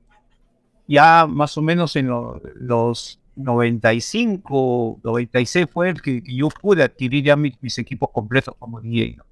Lo cual pasé un proceso arduo y obviamente a trabajar, porque ya sentía la pasión yo ya lo mío era ser DJ en algún momento. ¿Cuándo sería? Pero se dio. Pero ya venía pues este, armándome de material de vinilo, de cassettes y todo eso. O sea, ya tenía un arsenal ya. Esa fue mi experiencia. Algo que también me quedé, eh, que lo quiero tocar, aprovechando que lo mencionó Lowq, es el tema de las Olimpiadas. Del breaking que ha llegado a las Olimpiadas. ¿Ustedes están de acuerdo? ¿Qué opinan? Porque ustedes conocieron un breaking que no aspiraba a ser un deporte o no aspiraba a ser muy grande en el mundo de repente. Ahora que llegan las Olimpiadas, tienen sentimientos encontrados, están de acuerdo, están en contra. ¿Qué opinan? ¿Qué opinas tú, este, Jonathan? a favor de que no solo ser, sino que se haga una olimpiada de, rap, una olimpiada de, de, beatbox, porque eso es crecimiento, la verdad. Lo que, como dije antes, fue una moda, ha crecido tanto que se pueden hacer muchas cosas todavía. Todavía queda mucho por hacer de verdad. Entonces no Eh, tiene ningún problema con que esté en las Olimpiadas o que se considere un deporte, porque hay mucha gente que dice, no, que el breaking no es deporte, que es arte. ¿sabes? Lo que pasa es que el breakdance en Francia es muy fuerte y creo que fueron ellos quienes propusieron eso de, de que se haga deporte. Y bueno, aquí ya la, la delegación dominicana de breakdancing está formada y, y se está trabajando mucho en eso. Yo, Yo no soy miembro, pero todos esos muchachos a mí me buscan. yo, ¿Te buscan? Sí, claro, y, y mi apoyo es incondicional, claro. yo lo veo un poco más, ¿cómo te digo? Cuando uno lo, lo ve nacer y, y lo que representa el breaking en cuanto a, obviamente, igual que todos los elementos dentro del respeto del hip hop y demás, eh, yo eso de, de las Olimpiadas lo, lo favorezco, favorezco el crecimiento de cada uno de los elementos, pero no podemos ver las Olimpiadas como que es el escalón más importante cuando hemos tenido eventos como el BC One y hemos tenido un montón de elementos que sí han elevado la cultura del hip hop y han ayudado a fomentar el rap mucho más allá que verlo como una eh, expresión ahora olímpica. Yo creo que, que, o sea, estoy a favor de que sí se le, se le abra ese espacio en cuanto a, pues obviamente la olimpia, la, lo que son las Olimpiadas. Pero tendría un poco mis reservas en cuanto a que quizás, sobre todo los jóvenes hoy en día, hay que ver algo bien importante aquí, es el hecho de que incluso hemos perdido, y lo digo honestamente desde, desde mi visión con la música directamente, yo dentro de lo que es el hip hop latino, que es lo que yo pues obviamente destaco en mis plataformas, eh, eh, el rap, el elemento del rap y el hip hop. Hemos perdido mucho en cuanto a la visión hoy en día del freestyle. Que tú tienes freestyleros, honestamente, que están completamente desapartados de lo que es la visión del hip hop. Eso. Completamente. Va a pasar lo mismo. Es, es algo que. Es, o sea, cuando, cuando ya tú apelas quizás a, a darle ese toque de, de- de- de las Olimpiadas, de, de meterlo Sí, una competencia. exacto, a, a ese nivel quizás ya, no ya no es por respeto. O sea, ahora estoy por ganarme la medalla, ahora quiero irme, o sea, entonces ahí es donde Aparte, aparte hay otros tipos de baile en los Juegos Olímpicos también. Claro. ¿Y qué ha pasado con ellos? Ha pasado lo que va a pasar con el breaking. Va a ser un escalón al que van a mirar los b-boy como algo único y probablemente empiece a, a desarmarse esa parte de esencia hip hop, como dice Low Q, porque la meta, la meta no es la cultura, sino que la meta es llegar a los Juegos Olímpicos. llevarme la medalla de oro, dame el premio. Podría ser. Sí, sí, sí. Podría no ser, está- pero- no está mal. Es bienvenido sea de alguna manera. Es como ese sentimiento encontrado. Pero es- es- va a ser difícil de manejar. Bueno, yo no lo veo mal, la verdad. Y como dije, se ha evidenciado el distanciamiento entre los elementos, porque ya los raperos no usan bailarines de, de breakdancing, no de ya, sino de hace tiempo. Entonces, si están creciendo cada uno individualmente, lo que habría que ver es cómo se mantiene la esencia del ves, Pero, por ejemplo, Pero, tú tienes competencias como la BC One, que la BC One entonces el flyer te lo hace un artista de graffiti. correcto. La competencia de BC One, tú tienes la, la competencia de BC One también, que son las competencias más grandes que tienen los b-boys, y te invitan a un MC a rampear y te invitan a un DJ para que le tire la música. O sea, Correcto, actividades siguen siendo íntegras. El problema es cuando tú entras los grandes intereses que buscan que cada país inclusive, porque es que no están ayudando ni tan siquiera. Ellos, ellos incluyen el elemento del breakdance en sus Olimpiadas como un evento de Olimpiadas, como una manifestación de Olimpiadas, pero ni tan siquiera le están ayudando a conseguir los patrocinadores. Cada país que quiera ser representativo tiene que buscar sus propios auspicios y tiene que buscar, o sea, eh, es, es algo, y vuelvo y lo digo, yo lo favorezco por el crecimiento de los B-Boys. Me alegra mucho, pero ciertamente no me identifica a mí dentro de lo que es mi cultura. Punto. Es el único que yo creo. Así es. Es un tema bastante complejo porque, bueno, de repente algunos lo pueden ver como que, a ver, me corrige si me equivoco, porque justo estaba pensando en eso bastante, es que eh, la, la generación que ustedes representan descubrieron el hip hop con un proceso muy difícil, largo y, y bonito, que las nuevas generaciones, incluyendo la mía, no lo tuvimos. Entonces, cualquier cambio o, o cualquier cosa que, tra- que eso, que lo, que lo deforme, entre comillas, yo entiendo que, que, que afecta porque es como que están manipulando algo que te costó a ti conseguir. Sin embargo, eh, el tema de las Olimpiadas es tan complejo porque entra también al tema empresas, instituciones, gobiernos, federaciones. El hip hop no tiene nada, no tiene mucho que ver con eso tampoco. Sin embargo, entiendo que muchos jóvenes quieren llegar a las Olimpiadas, pero es difícil de, de decir si es que eso es hip hop o no es hip hop. En mi caso particular y personal, pienso que vamos a ver qué sucede con estas Olimpiadas que vienen. ¿no? Ahí, lo veremos realmente. que esperar. Creo que sí. De no ser a breakdancing como quiera. Quizá no sea hip hop, pero breakdancing. Pero hay que ver lo que viene. Porque hay un detalle que me, que me pongo a pensar mucho. O sea, en las Olimpiadas, para que haya una batalla de, de breakers, tiene que haber un DJ. tiene que haber inspiración de un DJ para que te suelte la música y inspiración de los total. Y, y esa, y esa inspiración en una Olimpiada no hay, porque es una competencia en que tiene que estar inspirado sí o sí para ganar. Y es diferente. ¿Qué opinas tú al respecto, Bart, que has puesto música para batallar? música de la no es pero a ver, sí, a ver, un poco parecido con el de Seven Crew, ¿no? Este, me anima que los D-Boys, me anima por aquellos que a lo mejor no tienen la facilidad de poder viajar a otras partes de- del mundo y que esto, con el Reiki, encuentran la forma de poder ir a otro país, conocerlo, y explayarse y bailar. Que me está cuando entra el tema de la competencia y la medalla de oro es complicado, ¿no? Entonces, verá que una, como había hermano dijiste, nosotros la venimos de otra forma, eh, el amor era la lengua de la. Competíamos por respeto. Ah, e- ese es el mayor orgullo que tiene el hip hop y el rap, el rapero en todas sus modalidades, es el respeto. Respeto. Ya. No, Mm. Quiero preguntarles algo.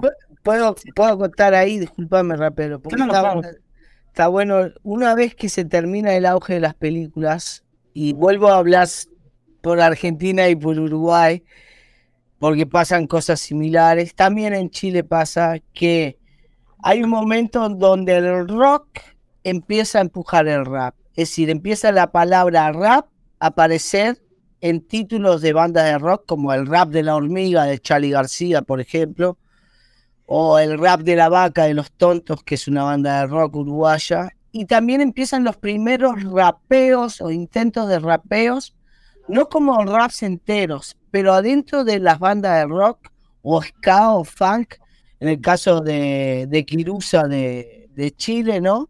Y en Uruguay, por ejemplo, el Cuarteto de Nos, y en, bueno, en, en, en Argentina estuvieron los Cadillac, por ejemplo, Los fabulosos Cadillacs. sí.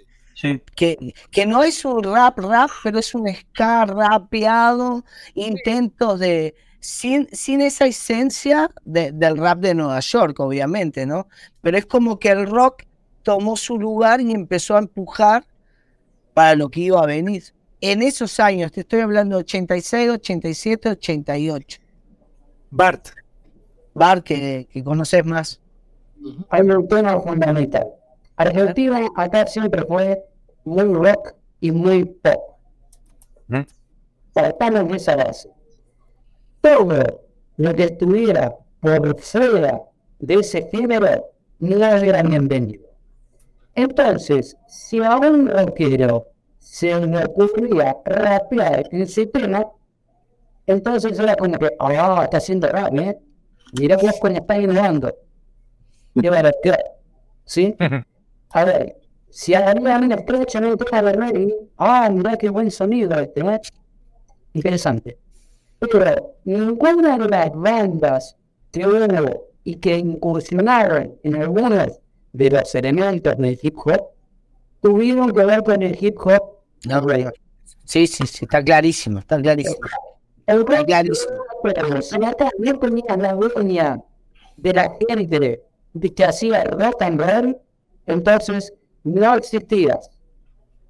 Y esa idea rural, esa idea rural, que bueno, editado un libro por estos lugares con ciertas cosas que dicen Instituto de Música Rey por acá dispone a ciertas personas como los iniciadores del rap y los iniciadores del género urbano, esa palabra que tanto no me gusta, pero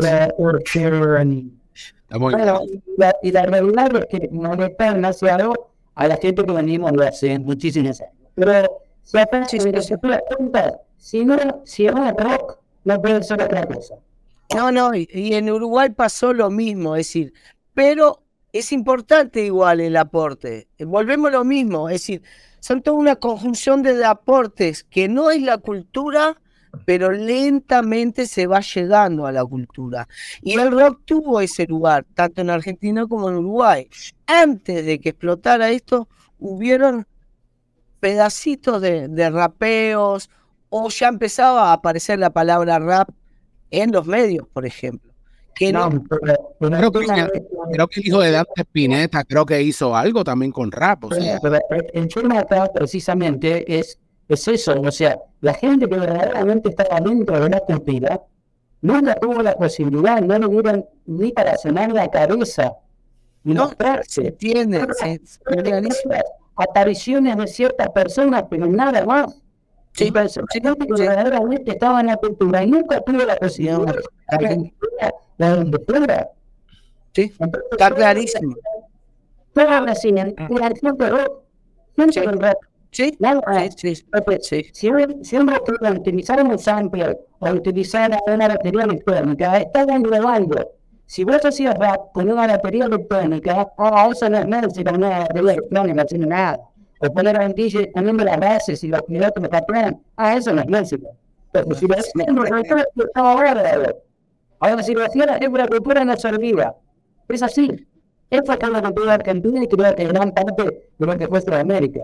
Sí, Vamos. igual, igual ahí hay una diferencia con Uruguay. Es decir, nuestra cultura, no, no podemos hablar ni de rap nosotros todavía. Recién entrando los primeros años de los, de los 90 empieza a haber un circuito de rap en Uruguay. Por eso te digo, en el caso de Uruguay, eso fue como una antesala de que, bueno, empezaron a surgir. Antes de hablar de un par de temas que sé que quieren hablar hace buen rato, porque que lo mencionan mucho, ya saben cuál puede ser la palabra, quiero preguntarles algo particular. ¿En qué, en qué, en qué, momen- en qué momento se dan cuenta de que hay que, o sea, vivieron los 80, muchos de ustedes vivieron los 90 muy activos, imagino, bastante activos. Pero ¿en qué momento se dan cuenta de que son old school y que hay que compartir el conocimiento? se- eh, ¿Alguien se lo dijo? ¿Se dieron cuenta por sí solos? ¿O es que nunca se han sentido old school? ¿O cómo, cómo va ese tema? No, yo, lo que pasa es que yo, perdón, ¿no? Arranco allá más, más jovencito. Yo ya nací con el concepto del hip hop. Cuando ya, ya, yo ya aprendí, es decir, ya a través de, de lo, de, de la información que me había llegado, mi cabeza ya era crear la cultura hip hop en, en Uruguay, ya con el concepto de los cuatro elementos. Nos costó un montón lograrlo. Fue casi 10 años de búsqueda, sobre todo los b-boys. En Uruguay, desde el año 94, sí, bueno, en el 94 se juntan los tres elementos, es decir, el DJ, el graffiti y el rap, y recién en el 98 se suman los b-boys en el proceso acá en Uruguay. Es decir, nos costó 10 años conscientes. Al principio, cuando empezábamos a hablar, parecía chino lo que hablábamos, ¿no? Cuatro elementos, una cultura, y la gente te miraba y dice, "¿E- ¿este de qué está hablando? Sí, porque fue así. Durante 10 años, y ese fue el verso que no me. Es decir, muy ayudado por Public Enemy, sobre todo, yo creo que fue muy fundamental en, en- en el concepto de hip hop de la unión. Pero sí, fue un trabajo gigante que se hizo acá. Y eh, también, ojo, tuvimos la suerte en Uruguay de que llegamos a los barrios antes que los medios. Eso implicó de que nosotros podíamos establecer un hip hop bastante puro, ¿entendés? Basado en el hip hop. Recién en el hip hop uruguayo empieza a haber las empresas y empieza a haber eh, intereses políticos en el hip hop después del año 2008. Anterior a eso, el hip hop, la cultura hip hop era solo para la cultura hip hop. Que eso también es muy interesante analizarlo. Sí, pero vamos a ir a, no sé si alguien quiere comentar, Loki. yo, yo por lo menos me di, me di cuenta de, de quizás que era hora de, de compartir la experiencia y sobre todo crear un, un intercambio cultural muy grande con Latinoamérica como para el 1999-2000. Que yo establezco, diría yo, a modo de... Empieza a ver el boom del Internet. Y desde Puerto Rico, porque en ese momento ya yo residía en Puerto Rico y tenía mis hijos, mi casa, mi residencia, estaba bien activo en cuanto a la música, en general ya a nivel comercial, por decirlo así. pues establezco una emisora de radio online. La emisora se llamó Radiofrecuencia Subterránea. De hecho, esa emisora hizo link o por lo menos enlace directamente con República Dominicana eh, y la página de rap de República Dominicana, por decirlo así, por lo menos que revolucionó de momento en esa época grande el rap a nivel musical en República Dominicana, que fue la página de DJ Jimmy, dominicanhiphop.com, dominicanhiphop.com. Eh, ahí establezco contacto entonces con otros hermanos de Venezuela, con una página muy grande que tenía Venezuela, que era la página de las calles.com. Y de hecho, en Perú, en su inicio, establecí contacto con Rapealo y mucha gente que en esos momentos de, esa primera etapa de Rapealo, había mucha gente que, que nos contactaba y ellos ahí me pasaron mucha música de Pedro Mo, eh, más o menos entendí todo el tipo de, de, lo que era el hip hop, porque a, mí me gusta el hip hop latinoamericano, o sea, me gusta estudiarlo y, y preservar su historia, conocer cada país. En esa época era subterráneo.net, si no me equivoco. En, en esa época eh, era, creo, no sé, estaba de Colombia, de hecho, de Colombia había una página que era eh, Subterráneos. Claro. Era, era, era en Colombia Sergio Sorno, no Sergio Sorno, estaba... Entonces tú con el Internet te das cuenta que hay una oportunidad, una herramienta para compartir. Compartir y conectar a toda esta gente, pero muchachos, para conectar aquella emisora de radio online con todos estos países era a través de Dialog, imagínate. En aquel momento. Dialog era, era algo, pero, pero fueron los primeros avances que hicimos a través de ICQ, a través del Messenger. Eh, de hecho, ahí conocimos grupos y se dieron a destacar grupos, te puedo decir, eh, Lápiz Consciente con la Charlie Family, eh, la, compañía empresarial Lo Correcto, eh, estaba, bueno, un sinnúmero, la, la Perfecto Clan Vaquero. Eh, a ver, justo, a, justo a, partir de eso, este, ya que se va quedando, vamos quedando sin tiempo y han quedado muchos temas pendientes, este, como para una segunda parte con más personas, quería preguntarles algo en especial. Sí, sí. De hecho. Este, quería preguntarles algo que he mencionado mucho, el género urbano. El género urbano, de tú DJ Bar, que lo has mencionado tres veces y que te causa un poco de... de, roncha, de roncha. ¿Por qué ese, ese, esa reacción?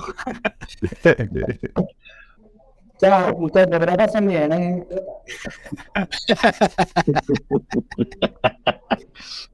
En realidad, eh, eh, yo el género urbano, yo, voy a ver, lo que yo recuerdo es que muchos años atrás decíamos, los hip hoperos decíamos, yo hago música urbana, soy un artista urbano. Antes del género urbano, cuando aparece el género urbano, ya no siento la gana de decir lo mismo. O sea, ya no tengo la gana de decir soy un artista urbano o hago música urbana porque ahora significa otra cosa. Que si está bien o está mal, es, es bueno, es un tema para analizar pero siento que el artista urbano eh, se ha transformado en otra cosa, parte de la industria, ¿no? ¿Tú qué opinas? Ahí, ahí diste algo bien importante y fue, mencionaste una palabra y es artista urbano. Y los primeros dotes de, de ese término en particular se dieron, obviamente, por quizás el graffiti. Y, por lo menos así lo vi, lo visualizo yo en, en Puerto Rico directamente porque música urbana en Nueva York, en los Estados Unidos, no existe. El urban music le llaman, creo. Eh, bueno, urban music eso es para revistas y para charts, pero tú no vas a donde Pop Daddy y le dice, you an urban artist. Pop Daddy he, he, visto, he visto listas que dicen urban rap, que no tiene sentido. No, eso, eso no, o sea, el, el, término en sí lo han adaptado más, más bien lo han, lo han industrializado dentro de todo aquello que ellos no pueden darle un nombre directamente o le temen directamente a algo que es el rap. O sea, mm. el, el, rap ha causado una roncha tan y tan grande, quizás en muchos, de no solo los artistas, sino la gente poderosa dentro de lo que es la industria discográfica, que hablar de rap directamente, pues les causa obviamente Es como que no quieren decirlo, ¿no? O sea, no, no rap, como no, no. O sea, es, es- es todo lo contrario. Vamos a identificarnos con algo más, más, por decirlo así, genérico. Bart, quería decir algo. Yo sé que tú quieres decir algo. No, eh, simplemente parece que no solamente acá, sino que en el resto del mundo, en muchas partes, el término hip hop molesta y para reventarlo de alguna u otra forma hay que incluir otro tipo de cosas. Entonces, hacerse llegar a las nuevas generaciones cambiado para que haya más consumismo de ese mismo producto. Y de artistas que a lo mejor no estuvieran relacionados o no están relacionados con la cultura en sí y mezclan todas, todas las cosas. Y se venden como esto, como género urbano, ropa urbana, gorra urbana, lentes urbanos. Huela urbana. Y- Cuando, la, la, la tendencia y la moda y la ropa, todo es, es hip hop. Igual dice ¿te, te acordás que en los 90, no sé si pasó en los otros países, siempre pasó de alguna manera? Yo me acuerdo cuando metían al rap y el hip hop en música alternativa. Sí. Era toda una etapa que éramos música alternativa. Sí. Son esas cosas de la industria, ¿no? Y sí, y acá, y ahora- y- y sí, y ahora somos artistas urbanos. Old school urbano, lo único. Pero yo recuerdo urbano y ustedes también. Sí. Bueno, también, rapealo, vos qué querés, en dos horas metés mil años de hip hop. Vos estás loco. No, no, pero quiero dedicar estos últimos 10 minutos u 8 minutos a que hablemos un poco sobre lo que es los 50 años del hip hop.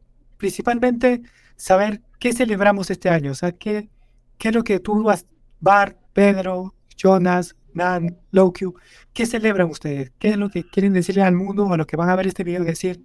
¿Qué deben celebrar? ¿Qué hemos ganado? Bueno, eh, celebramos 50 años de pasión, 50 años de, energía, 50 años de paz, 50 años de, de amor, 50 años de diversión sana, ¿no? Diversión pura. 50 años de enseñanza y de aprendizaje, porque dentro del hip hop también hemos tenido etapas. Cada uno de nosotros hemos pasado procesos ¿ah? en nuestra vida. Eso es hip hop también. De eso también se, se manifiesta, de eso también lo transmites, eso también lo plasmas en una letra. Eso es una vivencia.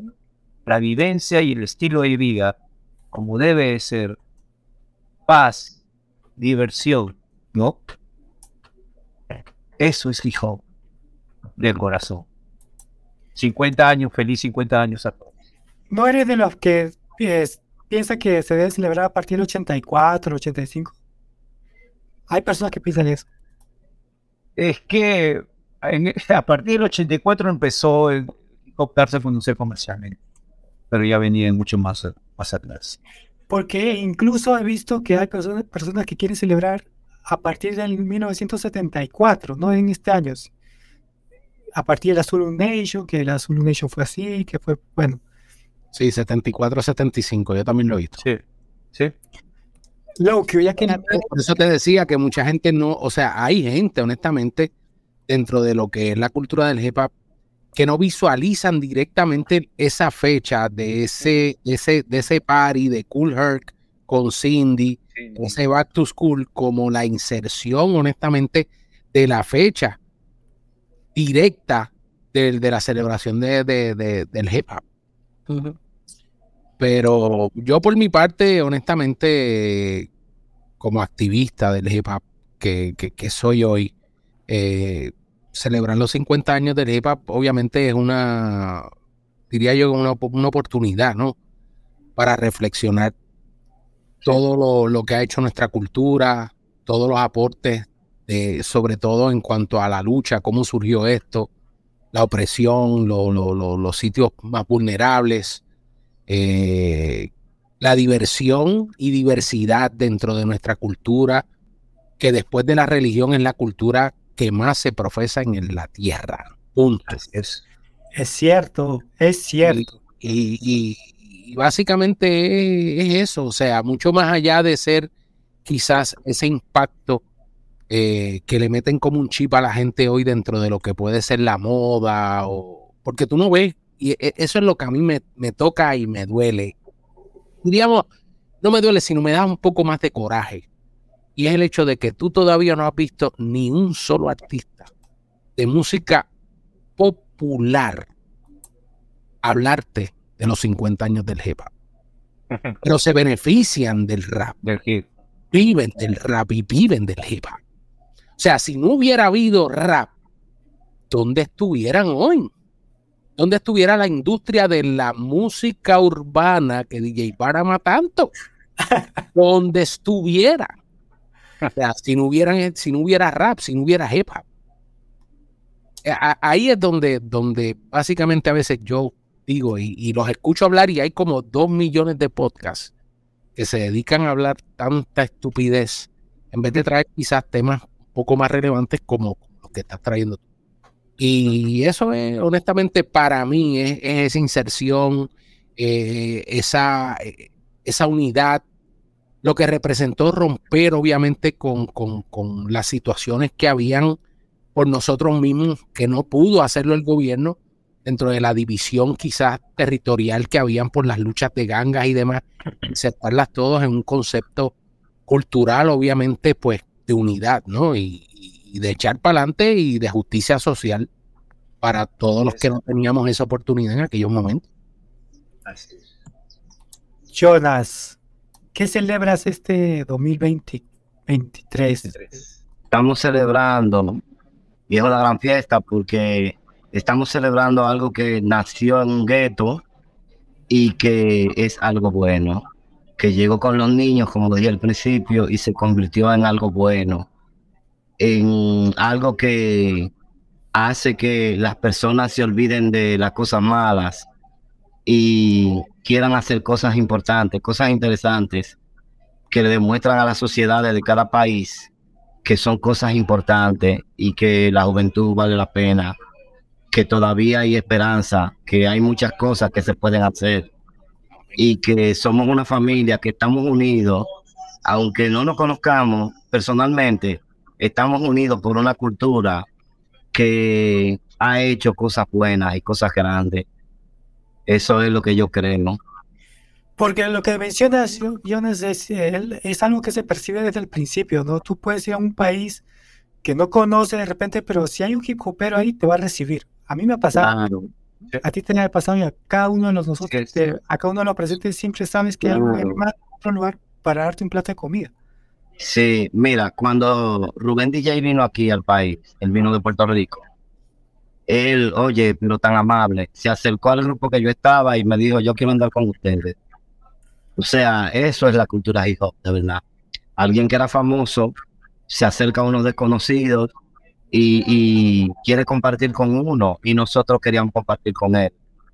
Eso es lo bueno, o sea, son muchas cosas importantes que, que lo que en mi país veían como algo malo, porque cuando llegábamos a un sitio nos decían rapero del diablo y todas las maldiciones que había y por haber. Delincuente. Eh, hemos demostrado que no es así, Así es. de verdad, no es así. El hip hop es lo bueno, el rap es lo bueno. Eso es lo que se está celebrando hoy. Nan, Sí. Ah, yo creo que el, el punto más importante para mí de festejar estos 50 años es que cambiamos el mundo. El hip hop cambió el mundo. Y eso es, es algo más valioso que eso. Como cultura, no hay. Cambiamos el mundo, es decir, se ve el mundo totalmente distinto, con una visión hip hop total. No hay nada que no tenga hip hop. Nada. Hasta la comida tiene hip hop, ¿me entendés? Eh, yo creo que ese es el lo más importante, como una cultura joven, que lo- ya en menos de 50 años logramos cambiar el mundo. Y eh, eso para mí es lo más importante de estos 50 años. Y aparte me acuerdo de todos, de todos los que me decían de que esto iba a morir en tres o cuatro años. Bueno, acá estamos. Divino, No, acá estamos todavía. Y hay un eso- detalle. Sí. Hay un detalle porque a mí también me han dicho en ocasiones, eres un alienado, en el pasado, muy en el pasado, pero hoy el día de hoy podemos decir, hemos cambiado algo, pero, pero tú no has cambiado nada, te dicen, pero nos sentimos parte de algo más grande que no entienden ellos. No, es que se cambió todo el hip hop hoy en día. Lamentablemente es el precio a pagar también, ¿no? Así como todo el hip hop, el hip hop ha tomado de todo también. Así que bueno, es, ha sido un intercambio. Pero bueno, tenemos 50 años más ahora. A ver qué pasa. Que venga mucho más. Sí, señor. Aquí. Sí, señor. Bueno, a ver lo que me toca a mí.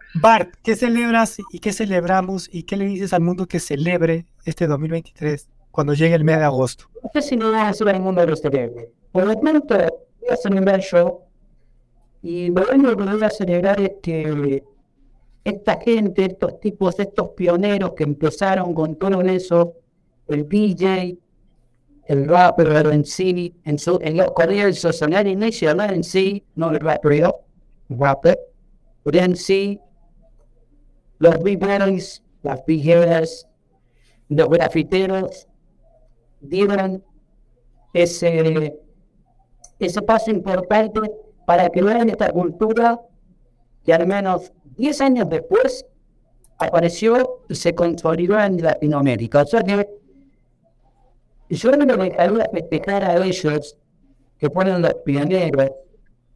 Y el año que viene, bueno, podemos empezar a festejar nosotros. La vuelta, 10 años menos no es nada. Estamos pobrecitos.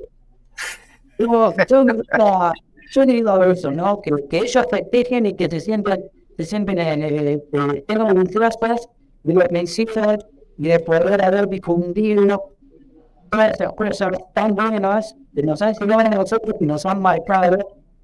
Diez años después, pero bueno, así, acá estamos y seguimos. Excelente. Este, bueno, hemos llegado al tiempo máximo de lo que se puede mantener una conversación tan interesante y tan amplia porque se me han quedado preguntas, se han quedado temas, se han quedado anécdotas que podemos contar, se han quedado... Y eso que dos personas no pudieron conectarse, o sea, faltó Jimmy Fernández de Chile que está en un aeropuerto, faltó Haz de Colombia. Creo que esto merita una segunda parte o, o ver cómo lo encajamos porque, porque, por ejemplo, hablamos mucho de las películas, pero no, no, no hemos contado cuántas veces fueron a verlas. Ponte, Jonah me contó que en ocasiones fueron en grupo a ver la película y uno decía, yo me encargo de ver la, la cabeza, tú encárgate del brazo y tú encárgate la pierna. Salían del cine y decían... Oye, Pitbull la vi muchísimo también, como 12 veces. Friday la vi 12 o 11 veces. Y cuando salíamos del cine, ahí mismito, los cruz nos juntábamos a, a, a combatir. De una vez a, a batallar. Y andábamos con los, con los radios, con los bombas. Contar para la no tiene sentido. Contar a esta, el remate, eso no tiene sentido. No, continuará, continuará. Eh, pero de todo, principalmente agradecerles no solamente a ustedes, sino también a las personas que ven este video, en, en qué momento lo están viendo, no lo sé, porque sabemos y cada uno es consciente de que hay más países, hay más historias, hay más líneas de tiempo, hay más aportes, hay más eh, personas que han inspirado a otras, no hemos hablado de eso, eh, hemos, no hemos hablado tantas cosas, pero este es un paso inicial para algo más grande que se pueda hacer en el futuro. Eh, de verdad estoy agradecido y, y gracias por su tiempo, por compartir, no conmigo en realidad, sino con, con el Internet que vamos a ver aunque sea una persona que aproveche este tipo de conversaciones, lleva bastante porque no sabemos hasta dónde puede llegar esa persona. ¿no? Te agradezco, Bart, Nan, Lowq, Pedro, Jonas, Ludwig. No sé si alguien quiere agregar algo más. Eh, bueno, eh, muchas gracias a todos, amigos. Primera vez que nos compartimos algo especial y seguir, hay que seguir adelante con esto. Recuerden las palabras sabias de África Bambat. Peace, Unity y Have Fun. Sigamos para adelante. Dios los bendiga a todititos. Y realmente, para todos, un placer. Un honor. Un honor. Un honor. Nos vemos, amigos. Un placer, verdad. Gracias a todos, cuídense. Adiós. Bye.